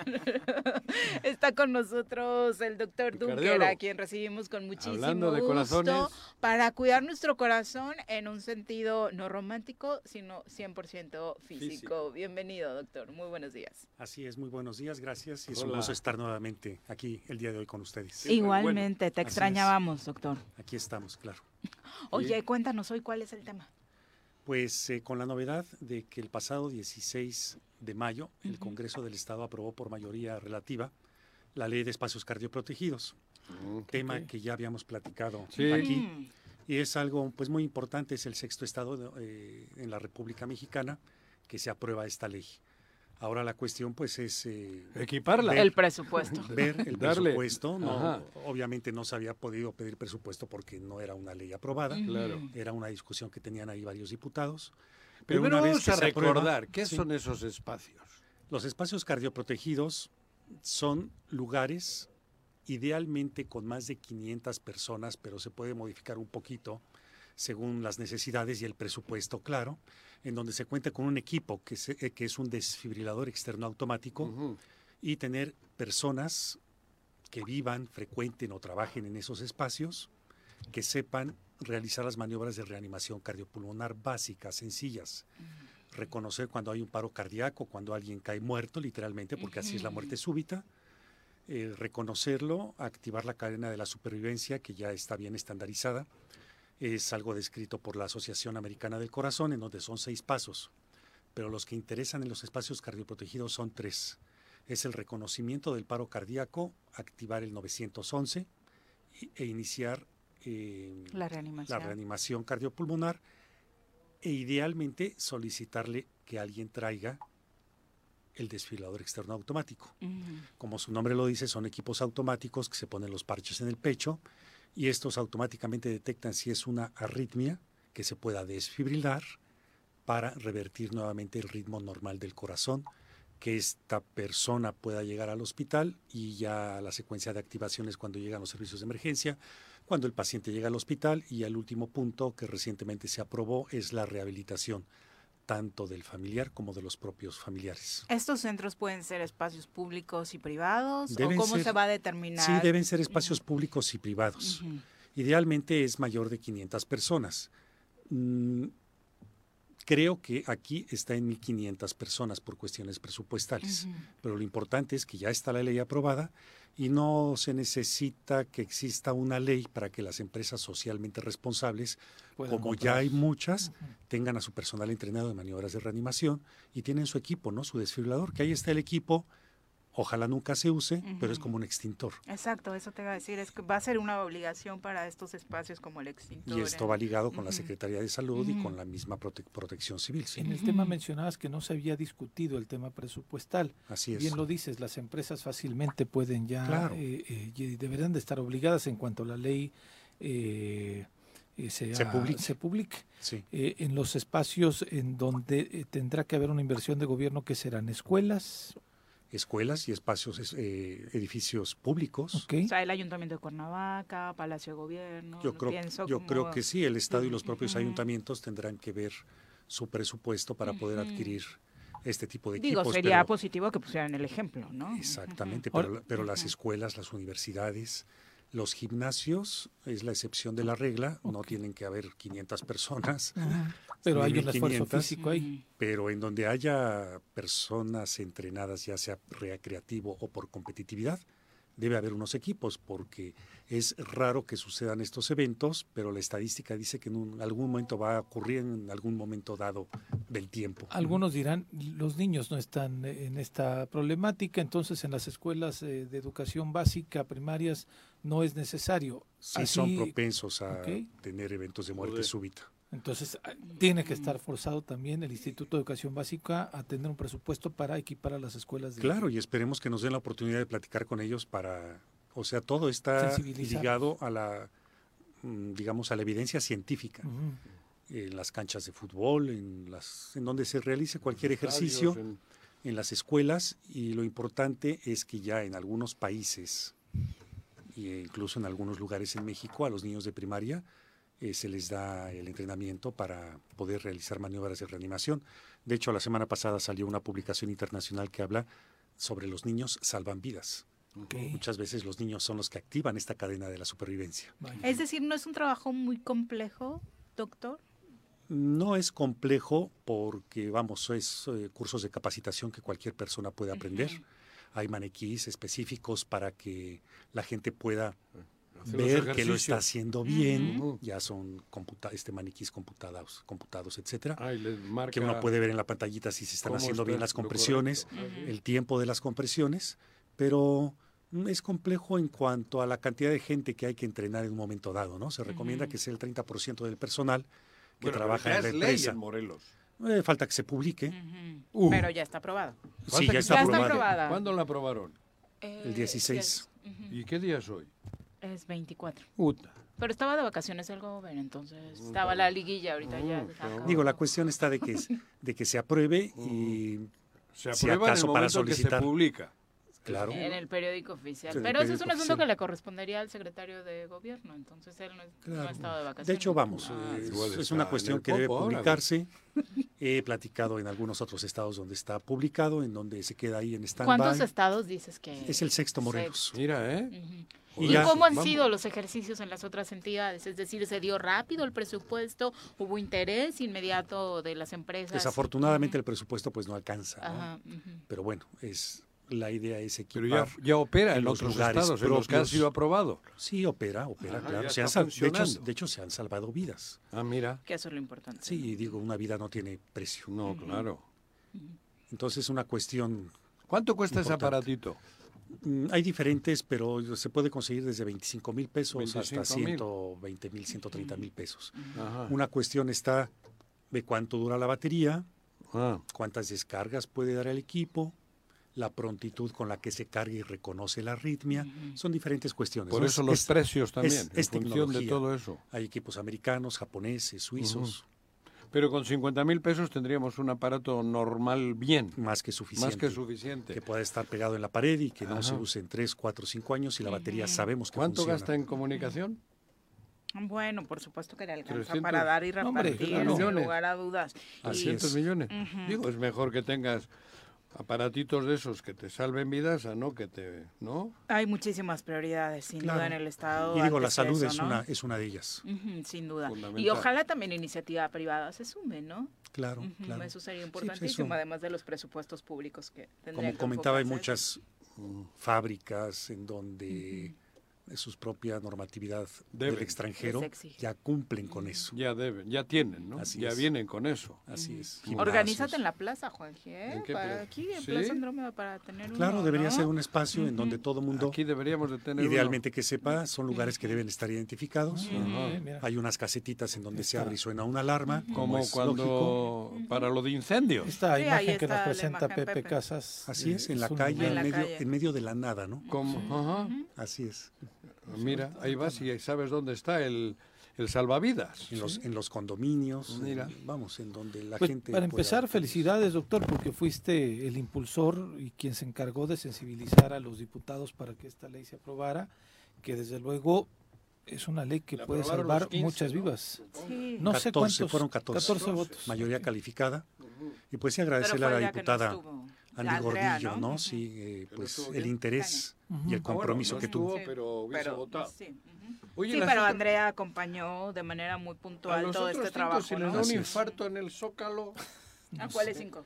A los que no estuvieron, cabrón. Pues no Yo sí quiero comentar. Lavativa. doctor, qué gusto. Que les pongan una lavativa si les da un infarto. Fui legislador y, y nunca tuve la oportunidad de tener la visión de este problema. Mi padre muere por un infarto fulminante. Está a punto de desayunar le da este infarto, se desvanece y es terrible, Juanjo, que no hay ambulancias, eh, el tiempo de, que tiene una persona que le da un infarto entre la vida y la muerte, pues no son más de entre 5 y 10 minutos. Máximo, así Máximo. Ideal, idealmente los espacios cardioprotegidos están diseñados para que desde que el paciente cae, no pasen más de dos minutos y medio de que ya se le están haciendo maniobras de reanimación y ya tiene el desfibrilador puesto. ¿Y, ese chaleco que dices? Eh, son dos eh, electrodos, van conectados a un aparato portátil, como se pueden ver en las fotos, en las imágenes. Eh, se enciende y automáticamente empieza a dar instrucciones. y, qué bueno, y ojalá se, se considere, y, así como los diputados han sido muy atentos, debería haber un presupuesto especial, porque ya hasta que tienes un, un evento como estos con tu familia, puedes ver la trascendencia de la carencia del servicio médico o la necesidad de tener este tipo de equipos. El ejemplo es que algunas motocicletas de la Cruz Roja tienen equipos eh, portátiles. Em, yo he comentado mucho la cuestión de que llega una motocicleta al lugar del evento, ya pasaron 5 o 7 minutos. Entonces, idealmente, los desfibriladores deben estar en los espacios en donde circula la gente. El tiempo es importantísimo. En, los, en las plazas comerciales, en los cines, vamos, es.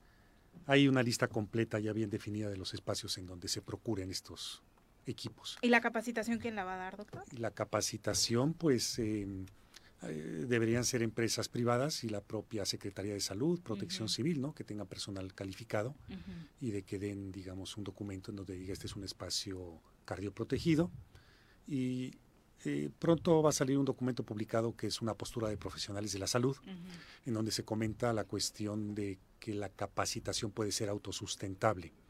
Gente de un edificio, de una empresa privada, en donde aprendan a hacer maniobras de reanimación y que ellos mismos sean los que están. El conocimiento. Y que tú compartas el conocimiento a los demás colaboradores, o sea, que sean nodos en las propias escuelas, que sean líderes, eh, algunos alumnos, en donde ellos propios ya certificados impartan, porque es, es un mundo de gente a la que hay, que capacitar. Exacto. En países de primer mundo, el 30-40% de la población está capacitada para hacer maniobras de reanimación cardiopulmonar. 30% de toda la, población. así es. Mira, que... Y es una cuestión de cultura. Y es una cuestión que también próximamente propondremos, de hecho se propone el documento que está por publicarse, eh, que sea una materia en las escuelas Sería importante. Como educación física, de primeros auxilios. Claro. Doctor, tú con el conocimiento que tienes en las estadísticas, ¿ha aumentado este la muerte por, por este tipo de, causa? Eh, comentábamos así una estadística a grosso modo es la mortalidad por problemas del corazón en México y en muchas partes del mundo son problemas cardíacos. El 80% de las personas que se mueren del corazón lo hacen por un infarto agudo al miocardio, sucumben y el 50% de los que fallecen por un infarto son por eventos de muerte súbita. Evidentemente, en la era post-COVID, mucha gente se dejó de atender enfermedades crónicas degenerativas, diabetes, insuficiencia renal y las propias enfermedades del corazón. Y efectivamente los problemas cardíacos, y lo vemos en las, en las estadísticas que están publicadas, las enfermedades del corazón ligadas a estas enfermedades crónicas, mal tratadas o mal atendidas, van en aumento. Doctor, muchas gracias por gracias, acompañarnos. Gracias a ustedes por el interés. Gracias, Al contrario, el doctor David Martínez Dunker. Regresamos. Bueno, bueno, bueno, bueno, ¿quién habla? El choro matutino, buenos días. Contáctanos, dinos tus comentarios, opiniones, saludos o el choro que nos quieras echar. Márcanos a cabina 311 6050. Súbale por Juárez, Calvario, atravieso Avenida Morelos. Eh, sí, sí se va recorriendo, por favor. Por favor, pero rapidito que ya va a empezar el choro.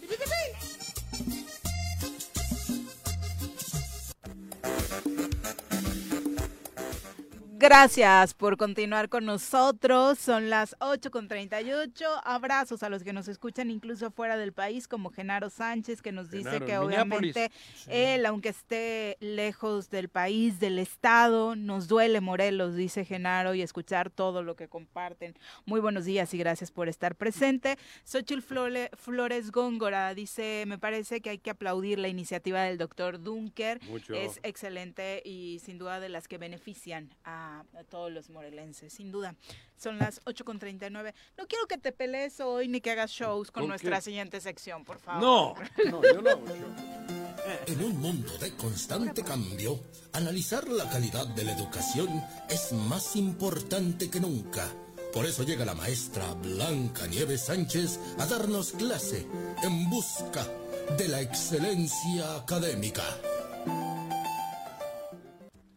Maestra Blancanieves, bienvenida. Muchas gracias otra vez el, con el gusto de estar con ustedes y con su amplia audiencia que cada día veo que es más grande y qué bueno, ¿no? Que se permitan estos foros para poder compartir y ver la inquietud que tenemos. La, la última vez que nos acompañaste en el marco del Día del Maestro y la Maestra, eh, se dio un debate muy interesante acerca de la calidad de la educación, del estado en el que se encuentra, particularmente la calidad de la educación pública y por eso el interés de tenerte de manera cotidiana y hoy presentamos oficialmente tu participación. Eh, nos estarás acompañando eh, en este espacio para darle seguimiento a estos temas. Pues sí, yo creo que es un algo un tema muy relevante. La educación se tiene que ver y se tendría que estar apostándole a una inversión como tal, porque lo que se invierta hoy es lo que tendremos de producción en las nuevas generaciones en el mediano y largo plazo. Yo les decía, y se cuestionaba mucho el quehacer del, de los maestros o de la docencia. Les decía, los maestros no construimos las políticas públicas en educación.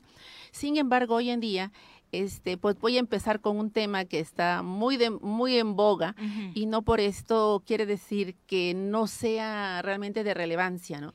El que estemos oyendo cotidianamente en estos últimos meses o días la nueva escuela mexicana, que es todo un desafío para los, para los docentes como tal, ¿no? Porque a final de cuentas nos encontramos realmente que es un proyecto muy ambicioso para lo cual también se requerirían tener los recursos adecuados para poder entrar a, la capacitación y poder estar acorde a lo que hoy nos demanda este nuevo programa educativo, en el cual pues a esas alturas que nos encontramos prácticamente ya a un mes y días de concluir el ciclo escolar, nos encontramos todavía con en los colectivos, me voy a referir a los colectivos de los que estamos como obreros realmente de la educación, los que están realmente frente a grupo, los maestros cuando todavía hay muchas dudas, ¿no? Muchas dudas para poder llevar a cabo la implementación al 100% como se está planteado en los ejes rectores y que realmente es, muy bueno, ¿no? Porque en mi vida yo me había encontrado un programa con todas las cosas que hoy te plantea la nueva escuela mexicana, considerando la relevancia en el factor humano, ¿no?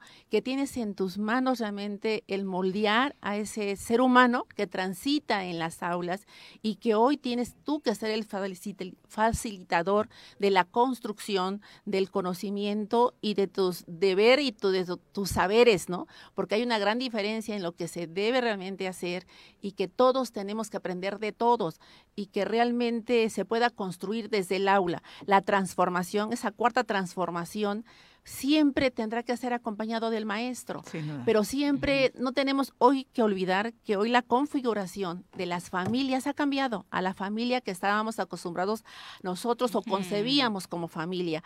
Hoy los núcleos son diferentes y la pregunta es, el maestro no puede ser todólogo, tienes que tener una capacitación acorde a lo que demandan las te van a estar demandando las políticas públicas, pero tristemente cuando quieres aterrizarlas, te encuentras carente muchas veces de la propia capacitación que correspondería realmente a la autoridad educativa el estarla bajando, pero realmente no, no, no basta con bajarla a jefes de sectores, a supervisores, a los propios directivos, sino cómo se baja realmente a los colectivos. ¿Quién está en el aula? Quien está en el aula, porque digo, el decir, estamos ya unos días y nos encontramos a esas alturas, ¿qué tan sería cuestionable, hasta se está modificando un calendario escolar, ¿no? ¿Por qué no se preguntan por qué se modificó ese calendario escolar, ¿no? ¿Qué hay atrás de esa modificación?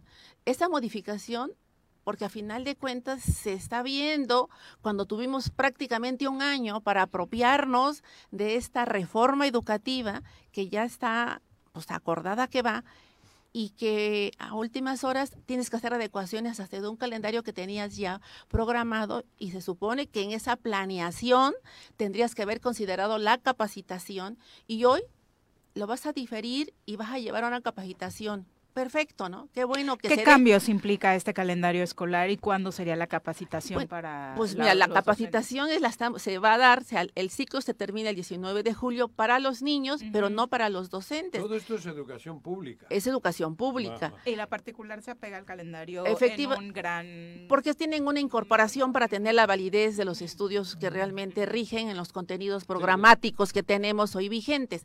Pero la pregunta es, no es que esté mal el que te den una capacitación el problema son los tiempos en que se están impartiendo y quién te los va a dar, o ¿no? ustedes no se van como maestras y maestros no, no, no, no, no, no, no, y no hay vacaciones, es un receso que siempre fue creado para dar una capacitación al personal docente. ¿Qué pasa realmente hoy? La pregunta es si pensábamos que sí se iban de vacaciones y pues no, no. Muchos pensábamos que estaban todo el año de vacaciones.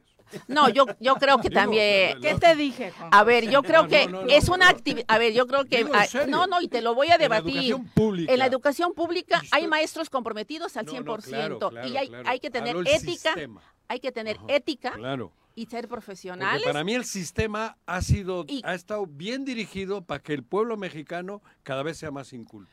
Mira, hay que, yo te lo vuelvo a decir. a la borregada sí se le hace. A ver, hay que decir que las políticas públicas no, las construye el ¿eh? maestro. El maestro tiene que acatar lo que está en la política pública y a partir de ahí te tienes que capacitar. Este programa no es la excepción, tienes que estar capacitado a lo que te marca. Y te digo que si nos realmente tuviéramos el dominio al 100% de los preceptos que te maneja la nueva escuela mexicana, están fabulosos, ¿eh? porque en mi vida yo me había encontrado un programa que te plantee lo que hoy te plantean como son los contenidos curriculares que tienen ahí, los ejes realmente que te pueden hacer las vinculaciones, te dan las aportaciones para las propias evaluaciones, pero ¿qué pasa en los tiempos?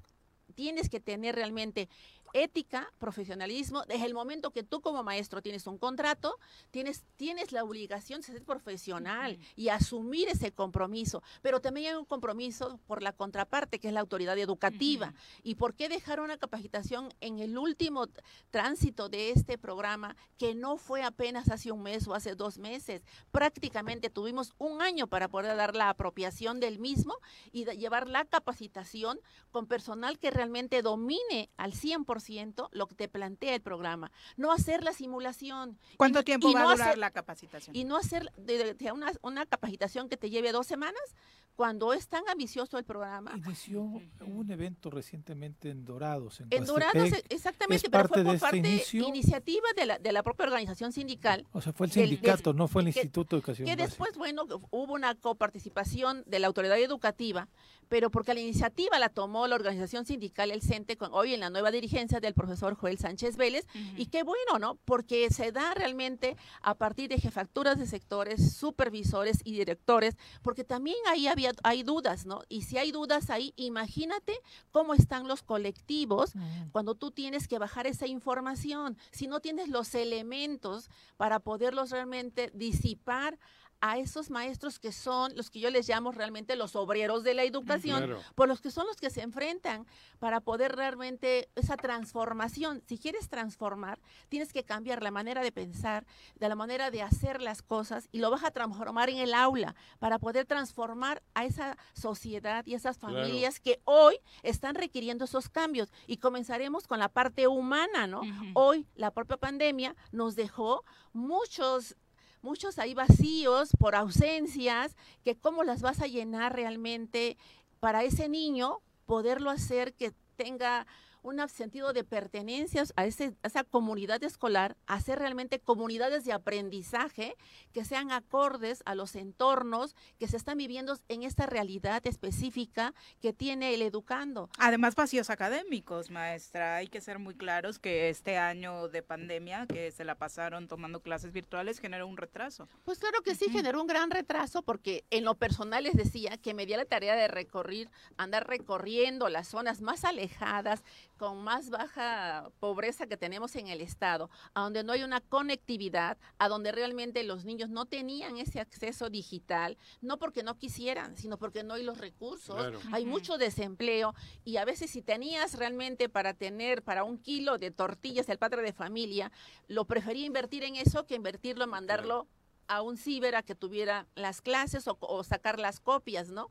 Porque a final de cuentas tienes esa disyuntiva hoy en día. Y hoy en día esa problemática sigue prevaleciendo, sobre todo en las zonas más marginadas del Estado. Lo estamos escuchando en Puebla. Se suspendieron clases, les dicen en las comunidades que les van a dar virtuales y dijeron, pues no, ya sabemos que van a ser semanas perdidas porque aquí no tenemos ni siquiera señal.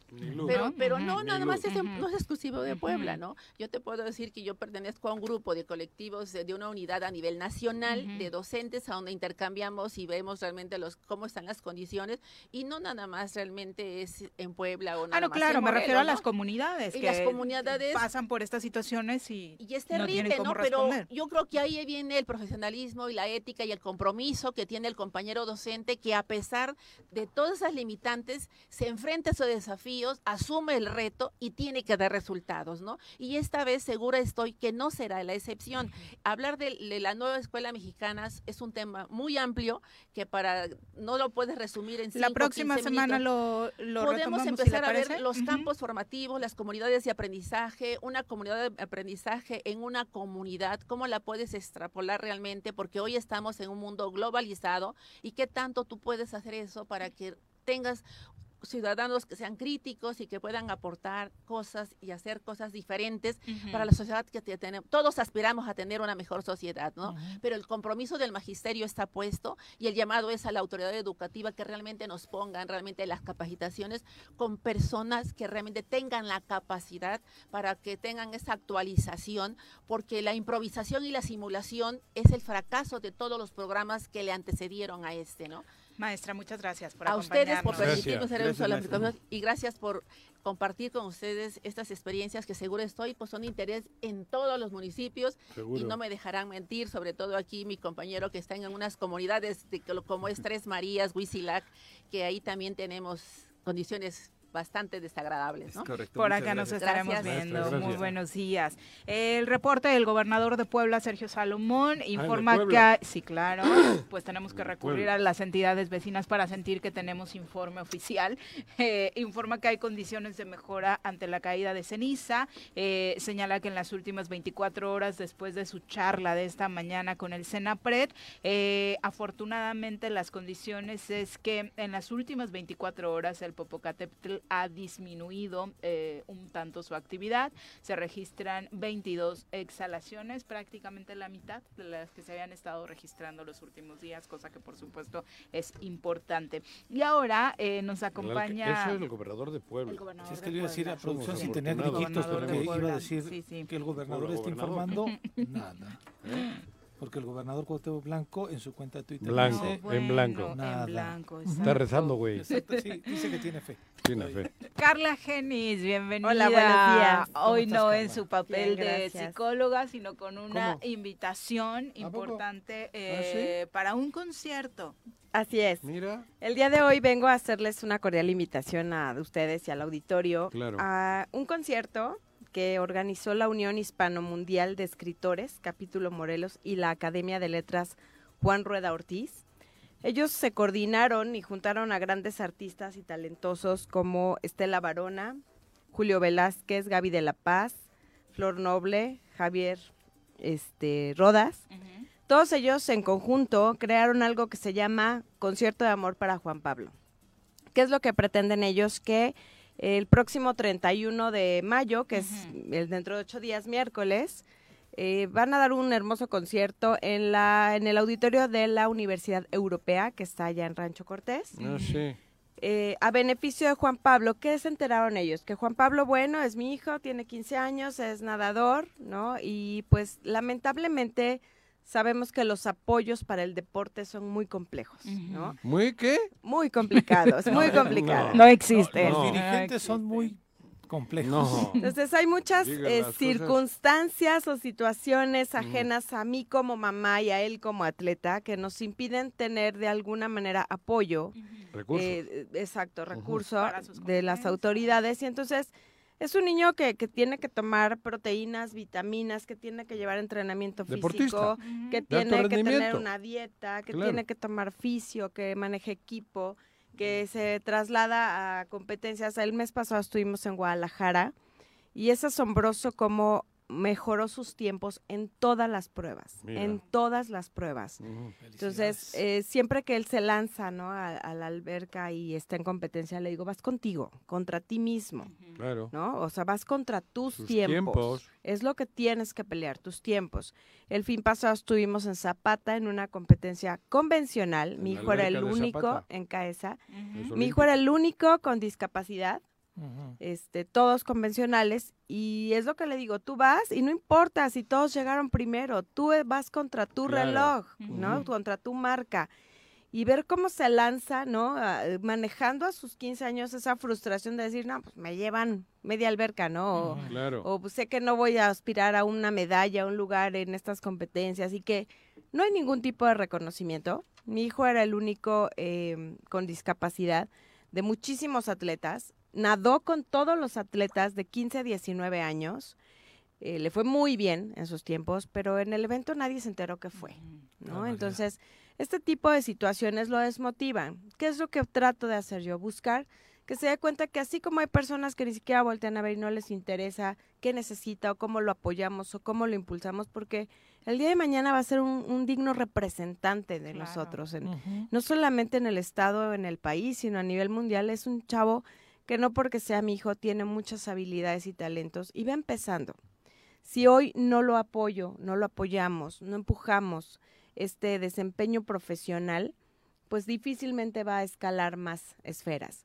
Entonces, el concierto es justamente para ello. Los artistas decidieron reunirse, dar un concierto que va a estar muy padre, además, y porque todo lo son que artistas. Se es para todo Juan lo que Pablo? se recaude en entradas es para Juan Pablo. Ellos no van a cobrar absolutamente nada. El miércoles 31 de mayo, la próxima semana, a las 6:30 de la tarde. ¿Y dónde conseguimos los boletos, Carla? Los boletos Bueno, ¿y qué con- son ellos? ¿Qué? Es que has dicho Bueno, ¿no? Estela Varona es una de las voces más ¿Es imponentes eso? de Morelos. ¿Es, Sí, ópera sí, y sí. estas cosas o qué? Es un- hay un tenor, hay El Gaby de la Paz, guitarrista. Gaby de la Paz es como trova. Exactamente, ¿no? Javier Rodas toca desde boleros, desde rock ah, en español. de todo. De todo, ah, es una gama muy amplia. Es un concierto que está diseñado para toda la familia. nivel, ¿eh? Claro, claro. Y un este reconocimiento para los artistas por esta Claro, ellos, ellos que están en el área musical son los que se están sumando. Canta mal a este proyecto deportivo.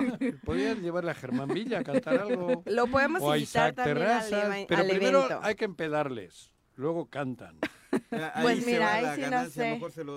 lo, importante, ¿dónde conseguimos los boletos, Carla? Los boletos pueden ser conmigo al triple siete, otra vez siete, ochenta y siete, ochenta y seis, treinta y seis. Y en la entrada del, del auditorio el día del evento también se van a estar vendiendo boletos. ¿No hay en redes nada? Sí, sí, sí, ya hemos estado subiendo. Afortunadamente, eh, varias personas se han sumado al apoyo y Televisa hizo un, reportaje, ah, eh, la Unión de Morelos hizo una entrevista, este otro periodista en YouTube hizo otra entrevista, eh, familia, amigos cercanos este, de mucho tiempo a Juan Pablo le hicieron un video que es el que estamos circulando en redes. Muy bien. Y bueno, ayer estuve con algunos de los artistas justo ahí en el auditorio y muy comprometidos, muy muy ¿Dónde está el auditorio? Sé que es de, una paisano, de un, sí, español. Sí, exacto, exacto. este...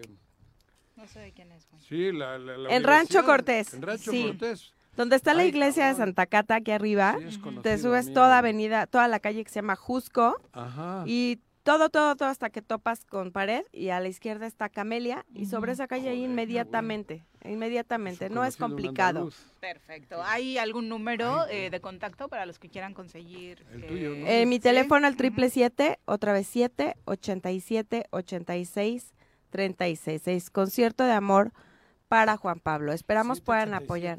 86 36. Perfecto. Pues Esperamos puedan acompañarnos porque además va a estar muy bonito. Miércoles. Miércoles 31, de mayo, 6.30 de la tarde. 6.30. Muchas gracias, Carla. Gracias a ustedes y pues los esperamos por allá. Gracias, Carla. Muy buenos días. Nosotros ya nos vamos. Pepe, Casas, muchas gracias por acompañarnos. Pues gracias, gracias a ustedes por permitirme estar con este micrófono y transmitirle nuestras opiniones, nuestras molestias, nuestras inquietudes y nuestras alegrías a la gente. Gracias, Juanjo. Gracias, Miri. Gracias, Pepe. Gracias, psicóloga. Pepe, Saludos a tu muy buenos días, Juanji, buenos días. Ya, nos vamos. Que tengan excelente miércoles. Los esperamos mañana en punto de las 7.